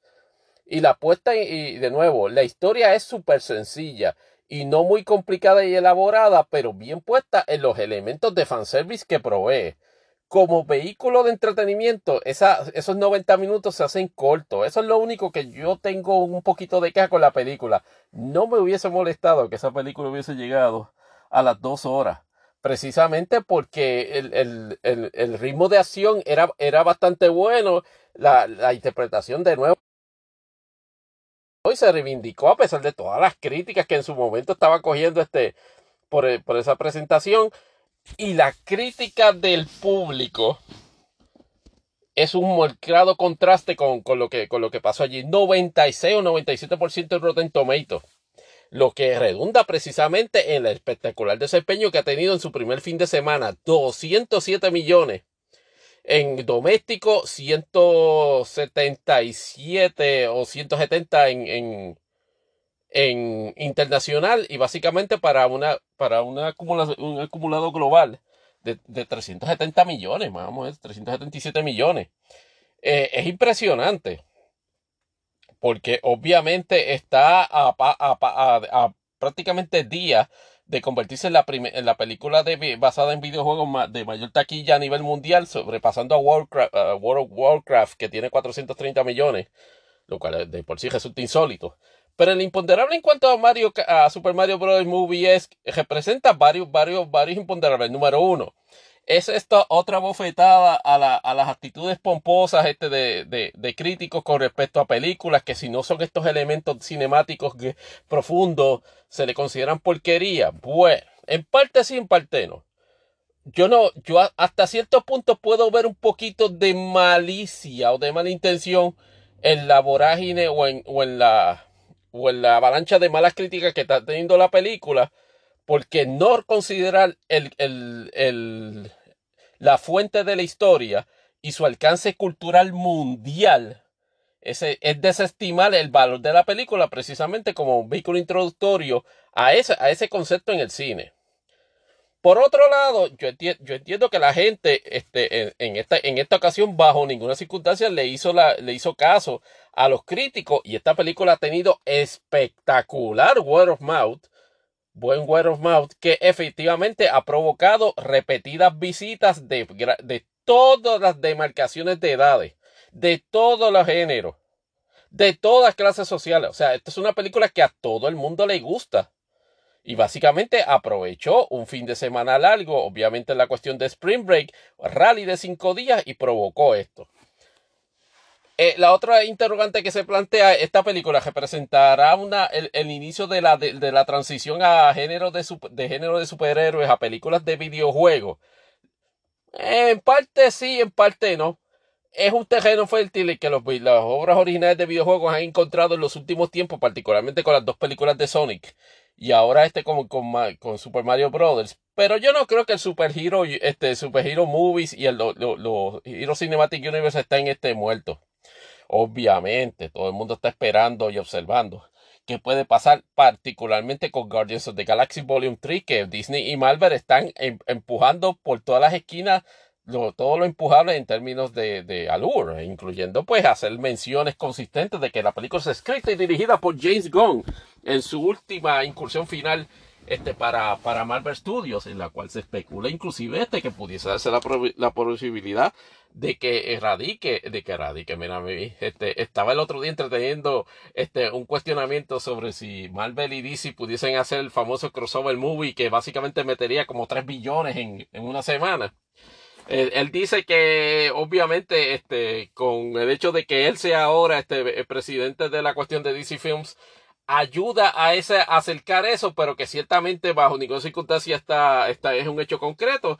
Solamente se han en, discutido asuntos así como que para, para, el vacilón. Me imagino que con, con, con Kevin Feige, mira, este, ¿qué haríamos si hacemos, si hacemos una, un crossover movie? Este, ¿Lo vamos a hacer Marvel vs. DC o vamos a circunscribirnos a, a parte de personajes? con toda esta cuestión de multiverse todo es posible, pero eh, me alegra mucho el éxito este de, de, de, Nintendo Imagination. Obviamente Nintendo quería robarse, bojar esa mala impresión desde 1983 con la película de Super Mario Bros. en vivo, este, protagonizada por Bob Hoskins y, John Leguizamo, que lo notaron unos comentarios altamente desacertados, este, criticando, está medio mordido por el éxito de la película animada, este, hablando de que, María, que, que, que, no hay ni elementos inclusivos en Super Mario Brothers. Y yo digo, hermano, ¿qué carajo te pasa? Si, estamos tratando una película que no, que no trata esos elementos, no todo tiene que tener un elemento inclusivo en, en, en conceptos de videojuegos inclusive, pero pues, cada cual maneja este, sus inseguridades con respecto a eso, pero Mario, este Super Mario Bros. y este, la, la, la, película original siempre resultó una porquería y pueden buscar en, en, Google toda la, toda la información de las razones por qué eso es así. Ahora, con respecto este, a con respecto a, tele, a televisión, no, perdóname.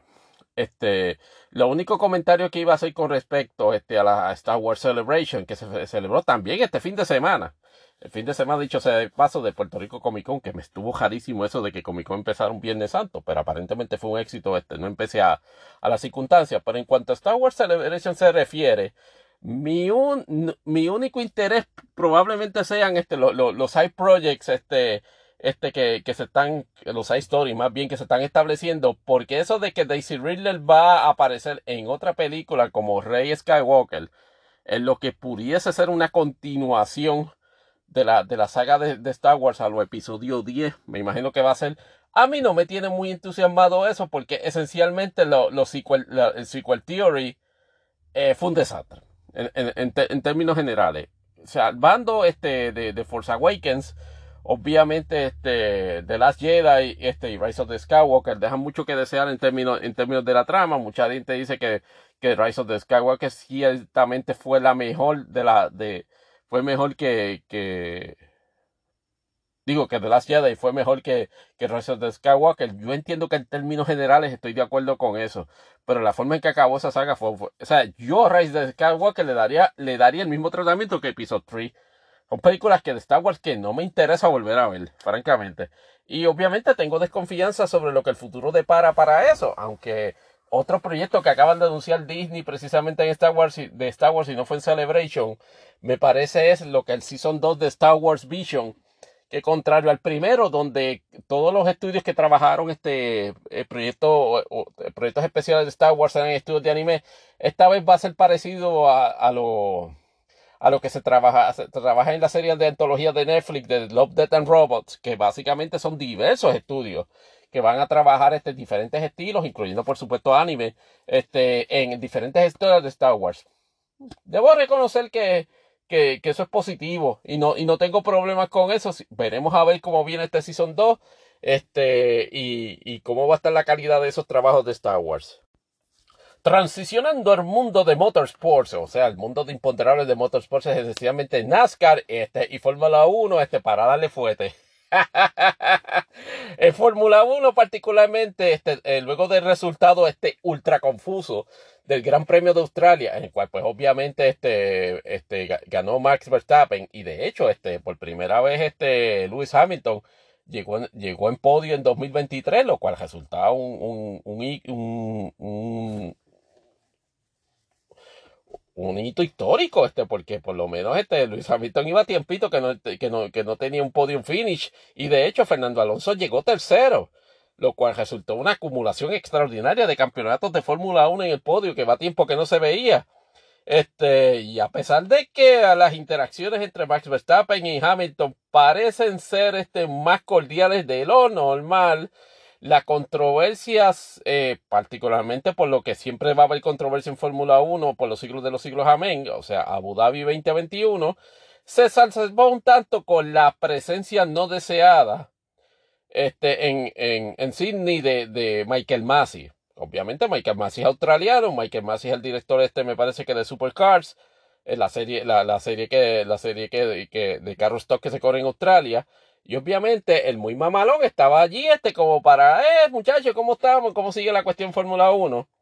Obviamente se desarrollaron este, narrativas en las cuales se le preguntaba a Lewis Hamilton, mira, este, tú le vas a, tú, interesa hablar este con, con con, con Michael Massey, que no, a mí no me interesa hablar con, con Michael Massey un carajo. Y obviamente pues transcurrió el, el, el, el, final controversial este del Gran Premio de Australia, que yo todavía no tengo un grasp de exactamente qué pasó, particularmente por el hecho de que me quedé dormido, este, la parte final, estamos hablando de que la carrera empezó como a las 1 de la mañana, ese, hace como dos sábados, y tuvo por lo menos tres banderas rojas y de hecho te, terminó, terminó en, en, en, bandera amarilla, lo cual para los puristas de Fórmula 1 es como que, ay Dios mío, qué vulgaridad, qué, qué suciedad. Pero ganó Max Verstappen pudo haberse dado la, este, dado la posibilidad de que, de, que hubiese dado, de que Hamilton se hubiese eh, ganado la victoria.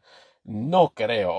honestamente, este, de, la, de la forma que se, que, se conduce el desempeño de ese GB19 este de, eh, de, de, Red Bull, a menos que, a menos que, que FIA permita hacerle un reverse engineering a ese carro, lo único que va a pasar es gente tratando de copiar ese diseño y obviamente tú puedes ver por ejemplo gente como Toto Wolf este, mirando cada vez que puede en el garaje y dejando dejando tidbits en sus declaraciones claramente abiertas de que mira si va, si, si, si derrotar a, a, Red Bull va a eh, requerir de que nos copiemos el diseño nos vamos a copiar el diseño este si efectivamente podemos lograr la, la velocidad veremos a ver porque debido a, a cambios en el schedule en el schedule. Este, este año no va a haber Gran Premio de China, así que los gente de Fórmula One, este, eh, los, los, fans de Drive to Survive este, están haciendo papelones. Más este fin de semana para Azerbaiyán. Y, eh, no, papo. Azerbaiyán es, es de, es de- a final de mes. Así que ya veremos este cómo, cómo, cómo va el asunto eh, a, a final de mes en el Gran Premio de, este, de, de Azerbaiyán. En el caso de la NASCAR, ha estado súper caliente el asunto, porque después que se miraron este, la- la- la- las apelaciones, en el caso de Hendrick, pues, este, no sé si habíamos este, comentado sobre ese asunto, Hendrick logró que se eliminaran todas las deducciones de puntos de playoff y puntos regulares por las transgresiones de la, en las modificaciones que se hicieron en Phoenix. El cuerpo eh, de, apelaciones este, votó a favor de eliminar las restricciones de puntos, pero sostener las de dinero y las de suspensiones de, de los crew chiefs por cuatro, por cuatro eventos, que me parece que estaba por cumplirse. NASCAR dejó entrever que no estaba muy contento con ese ruling porque entendía de que había habido admisiones de que efectivamente se había violado la- las disposiciones reglamentarias en términos de que se modificó. Es más, se, le puso una, una pieza nueva diferente, que eran los louvers que iban en los bonetes, so color de que los que estaban puestos originalmente o que vinieron originalmente no ajustaban bien o tenían defectos. Y NASCAR dijo, mira, eso fue una excusa chueca de, de Hendrick. Este, el hecho de que no se hayan usado en competencia activa no, no, no establece una, una, una, digámoslo así, una minoridad en la violación y merecían recibir todo el peso de las sanciones. ¿Qué pasa? A la siguiente semana se da la revisión de la misma infracción, pero por Colic Racing en el carro de, eh, me parece que fue este, este no, no es Justin, no, no es, Justin, Justin Liga, es número 31 de Colic. Este, y básicamente en, en esa apelación a Colic lo que hace es que le bajan una, una fracción de los puntos, tanto de playoff como de, de, de, de puntos de serie regular y todo el mundo se queda, pero, pero what the fuck? O sea, en, en- el, el ente apelativo, en una de ellas a Hendrix le elimina los puntos, que es lo más perjudicial, pero a Colic este, le, deja, le, deja, le deja parte de los puntos como penalidad. Obviamente se ha creado una controversia de la cual NASCAR no necesariamente tiene la culpa porque NASCAR no es quien evalúa eso, es un ente apelativo independiente. Y obviamente puede tener una evaluación de la prueba que se le haya presentado en, en ambos procesos. Sin embargo, NASCAR hizo algo que es altamente cuestionable, que en mi opinión no mejoró el aspecto de la controversia. y es- que fue que luego de la competición en el Toyota Owners 400 allá en Richmond, pidió, pidió los carros de William Byron, pidió, pidió el carro de Alex Bowman y se los llevó a Research and Development. En Research and Development descubrió de que la, que, de que la parte del greenhouse donde, está el, donde están las ventanas y, está el- y el techo, que Hendrick había hecho modificaciones al 24 y al 48. ¿Sabes qué hizo NASCAR, verdad? Volvió a ponerle penas de deducción de puntos, deducción de puntos de playoff y suspendió a los crew que estaban sustituyendo a los crew originales por dos eventos. y obviamente la controversia ha sido de que Hendrick piensa que NASCAR lo está haciendo por represalia para básicamente este, nivelar el juego. Y algo de eso indudablemente hay. Pero la realidad es que el- veremos a ver si en la discusión de la, eh, de la situación apelativa, Hendrick puede establecer de que NASCAR ha sido completamente gratuito en la imposición de estas penas. Y si ese fuese el caso, y si eso determinase el ente apelativo, de que no hubo tal violación este, de las modificaciones del- de, de los, de los carros, NASCAR va a estar en, en materia un poquito maloliente y es una situación bien incómoda. Así que es un riesgo que se, que, se corre. Y entonces el otro asunto fue de que Denny Hamlin tiró un podcast de emergencia de Actions Detrimental para básicamente quejarse porque NASCAR le confirmó las sanciones. Yo en ese punto, antes imponderable, yo estoy de acuerdo con lo que dice Kevin Harvick. En el sentido de que tú no puedes básicamente estar en un, en un, en un podcast roncando de que hiciste algo ilegal y pensar que NASCAR y respectivamente si percibió o no dentro del ámbito de competencia eso que tú hiciste, no te vaya a sancionar por ello. Es decir, usted en un podcast no confiesa que hace ese tipo de cosas. Y eh, nos referimos a que Denny Hamlin lleva casi dos meses en, eh, explicando lo que en su segundo o tercer episodio del podcast que acaba de empezar y al cual se ufana con todo y nombre de llamar actions detrimentales, o sea, acciones detrimentales, es el término que se le eh, otorga generalmente a violaciones este, este, de carácter genérico al espíritu de la competición en la NASCAR. Y entonces el podcast tiende a ser controversial por la imagen y precisamente este de que al filo de la ley corre Denning Hamlin como competidor inclusive como dueño de ahora de 2311. Va en ese podcast y hace este, eh, confesiones de que efectivamente eh, chocó a Ross Chastain o por lo menos provocó una situación en la cual se, se materializaron una colisión entre ambos, este, pudiendo haberlo evitado. Y en el podcast se ufanó del hecho de que Ross Chastain básicamente quería, este, no, no acababa de entender de que correr de cierta manera de poco tipo deportivo iba a llevar a esa situación. NASCAR dijo, no, mira, ¿sabes qué? Eso es una misión de que manipulaste los resultados de la carrera, yo te voy a sancionar. En el ente apelativo, Denny trató de como que aderezar lo que estaba, lo que había dicho en el podcast, uniéndolo con las circunstancias y unido con la data de la carrera, para establecer de que no había habido tal manipulación porque ninguno de los dos se afectó en el resultado de la carrera. El ente apelativo, no NASCAR, el ente apelativo que está evaluando ese asunto le dio este, como por 15 segundos la impresión de que había hecho un ruling a favor, y, pero cuando miró dijo, no, papo, no, se, se quedan las sanciones. Y Denning Hallin ha quedado en cuatro cantos y fue, hizo un, un podcast de emergencia que ni hasta Closing le hizo. Bueno, quedó como imponderable ese, ese episodio de, de Action Detrimental. Nada, nada, contra, no, no más mezquino que este eh, imponderable ha tirado mejores episodios que, que ese Action Detrimental. El problema que tiene Dirty Mo Media y que tienen este gente que NASCAR están tratando de expandir sus alcances a través del uso del podcast como una herramienta para expandir su marca en términos de opiniones es que si usted es competidor, más vale que tenga cuidado con lo que dice en podcast relacionado a acciones que lleva a cabo en el track. Criticar a NASCAR y la manera que oficialice, hace officiating en, en, en las carreras siendo tu driver no necesariamente te va a meter en hot water, aunque hay que tener cuidado con eso también, porque NASCAR entiende este que, que, que levantar este, levantar este, digámoslo así, este, eh, mala, mala impresión del deporte a través de ese tipo de críticas pudiese estar sujeto a sanciones. Pero en la competición más vale, ante el imponderable de que si usted como competidor tiene que tener cuidado con lo que habla en podcast sobre la manera en que eh, eh, ejecuta este como, como piloto en una en competición, va a tener consecuencias. Y hablando de consecuencias, Cody Ware de, de, de de Rick, de Rick Ware Racing, este, fue, este, no se presentó a la carrera este de, de Bristol Dirt Race este, por asuntos personales.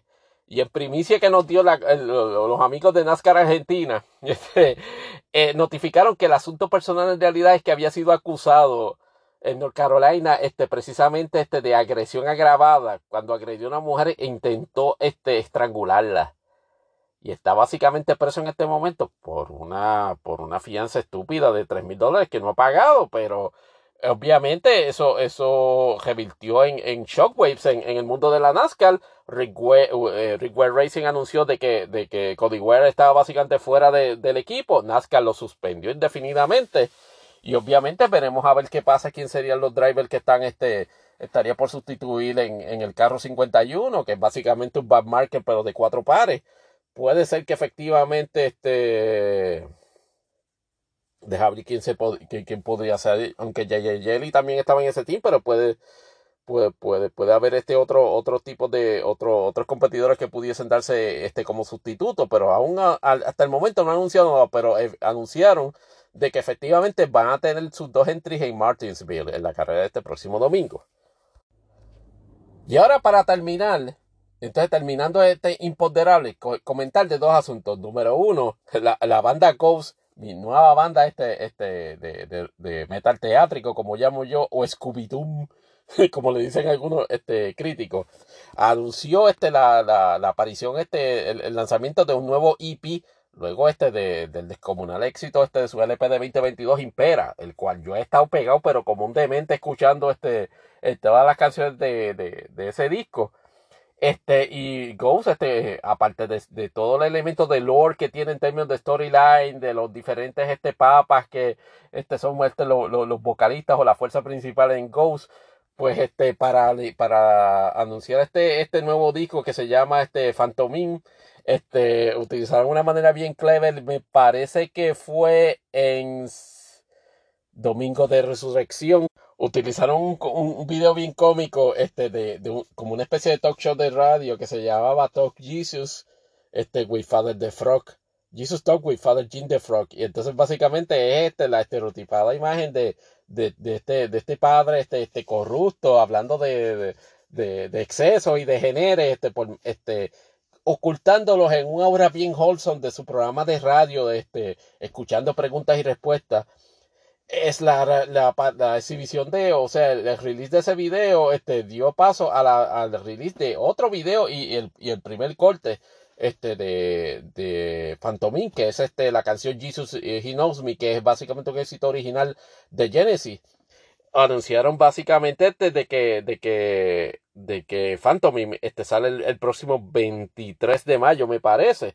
Y lo que va a tener son cinco canciones y todas ellas son covers, este, covers este de, de, de Iron Maiden, este también van, van a estar featuring en ese, en ese, en ese disco. Me parece que Phantom of the Opera, este,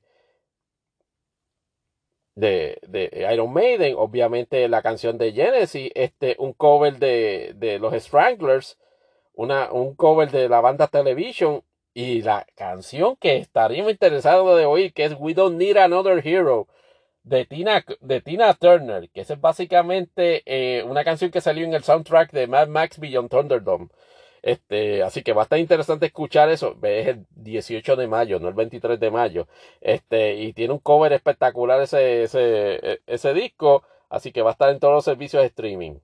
Y obviamente Metallica sacó el, el tercer y último, el cuarto y último corte de 72 Seasons, que es el title track de 72 Seasons, que ha dado bastante de qué hablar de manera positiva for once, porque evidentemente es el, el, el track este más, más, más que complementa todos los gustos de todas las eras de Metallica y todas las facciones de Metallica, como yo llamo, pre y post Justice and Justice for All. Yo estoy básicamente en los dos grupos. 72 Season promete ser, y este disco sale esta semana que estamos este, presentando este podcast, este, inclusive con celebraciones este, de, de listening parties en, en, varios cines, incluyendo cines de Caribe en Cinemas en Puerto Rico.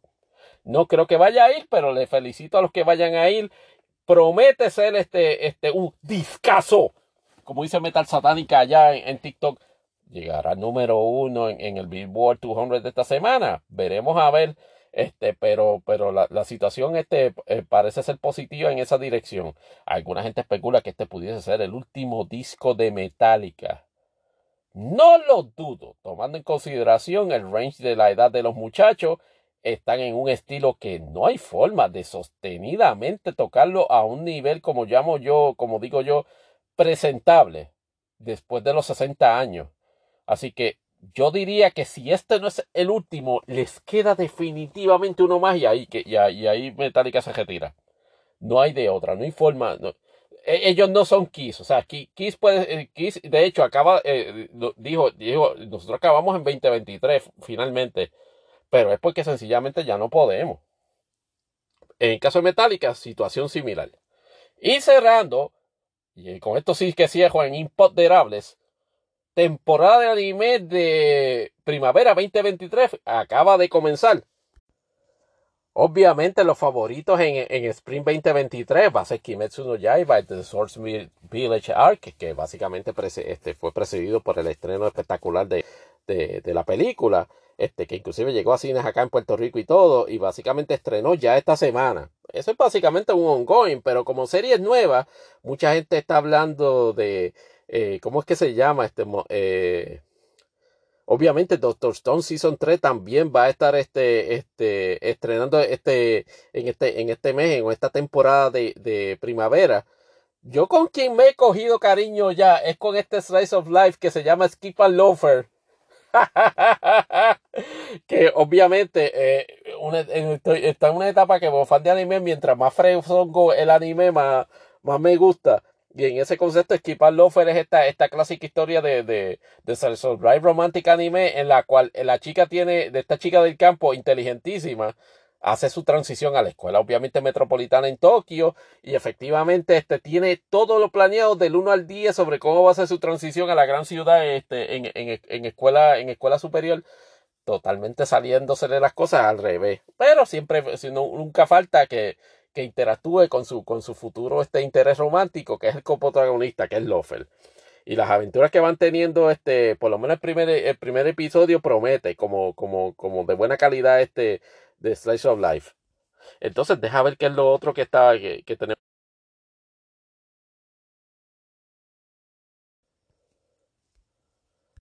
De series de anime que se están comentando que yo todavía no he visto y francamente no sé si voy a tener tiempo para verla. Este Hell's Paradise que por alguna razón y por alguna loca razón Mapa ha, podido acomodar en su, en su Slate Tray Label este de, de estudio e, esta, esta, serie. Este, deja, ver que está My Home Hero, que es medio controversial. Este, por, por, por, por, los, por los poquitos elementos de violencia que, que, tiene, pero es básicamente mezclado este con, con un slice of life. If you can phantom that. My Clueless First Friend, esa, esa, esa es una serie cortita este de, de 12 episodios también. Este, obviamente el primer spin-off de de Konosuba, este, An Explosion of This Wonderful World, este, Megumi, que es uno de, la, de, de, los personajes principales de Konosuba, la brujita que crea explosiones este, de fuego, va a tener su primer este, spin-off series. Vamos a ver el Doctor Stone, este, Season 3, The Ancient Magus eh, Bright, y está esta serie que es básicamente un, eh, un, se le puede llamar Harry Potter anime, que es Marshall, Magic and Muscles. Me imagino que todos estos chamaquitos fan de Shonen, este, básicamente van, van a decir que esto es la segunda venida de Cristo en anime. Lo mismo dijeron de Chainsaw Man y no fue la gran cosa, pero vamos a dar el beneficio de la duda viendo el primer episodio y luego este, en, la semana lo, lo estaremos comentando. Y por supuesto, Tonikawa, Over the Moon, este, el otro Slice of Life, este, este, super chulito, que esta vez tiene un, un Season 2, este, coproducción original de Crunchyroll, lo cual le, le facilita básicamente que venga este su top en español latino desde el arranque.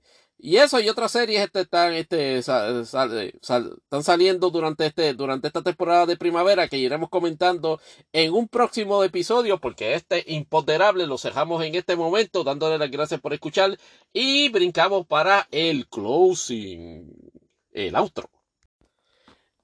Y con esto llegamos a la sección del outro de Imponderables Podcast, donde nos despedimos dando las gracias por escuchar este episodio de Imponderables Podcast y todos los demás episodios de Imponderables Podcast en su red de recuerdo de podcast favorito. Pero tenemos que hacer siguientes notas pendientes a la situación en caso de la de, de, del jueves, cuando los primos segundos terceros de Pedro Pierluisi vayan a declararse culpables porque aparentemente ha surgido información de que el jefe financiero este de, de la compañía de administración de vivienda que tenían los primos Pierluisi también se va a declarar culpable en un proceso separado.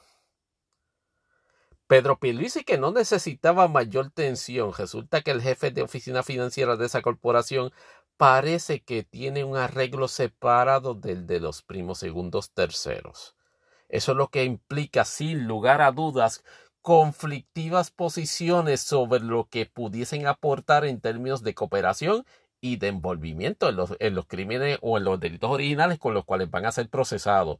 Pendiente a cómo el PNP va a darle la, eh, va a activar esos fotutos, pero como cosa loca el jueves, para decir de que se fue reivindicado otra vez. Ay, Dios mío, sufran. Eh, esta vez yo creo que no se les va a lograr, pero we got to wait and see. En el, en el caso de, en, en, el caso de Estados Unidos e internacional, eh, ya los consejos de Tennessee fueron este y, restauraron a los 12 a los dos representantes estatales que fueron expulsados por la legislatura por la Cámara de Representantes de Tennessee así que vamos a ver qué hace el, la, la, Cámara de Representantes en cuanto a eso cuando se invocan elecciones especiales para efectivamente este, voten y si efectivamente logran la mayoría de votos, volver otra vez al, al, puesto en la, en, el, en la Cámara de Representantes. El otro detalle en Estados Unidos es que aparentemente se filtró a través de un servidor de Discord de Minecraft. Oh my God. Documentos eh, de, clasificados de, de, de naturaleza militar en los cuales el Pentágono está haciendo como una especie de blog este, sobre cómo va la situación en Ucrania, dando a entender ciertamente de que, el, eh, de que se acerca o que percibe un stalemate en el conflicto entre Ucrania y, Rusia y que contrario a lo que Zelensky quiere, quiere, quiere proyectar en términos de que está inclusive en un plano ofensivo de retaking inclusive de la región de Donbass en el este, aparentemente ello no va a ser posible. Así que pendiente a, a, cómo Casablanca va a estar reaccionando a eso, porque efectivamente puede dar al traste con la narrativa de que esa consistente inyección billonaria que se le está dando a, a Ucrania efectivamente logre el, propósito deseado de evitar una incursión masiva este de Rusia. Por lo que yo veo, esta guerra se va a acabar un stalemate y efectivamente a, a Rusia habrá que darle a, a, la región de Donbass y a la otra región del este y básicamente todo el mundo para su casa por cruel que suene, que, suene esa, esa, esa realidad.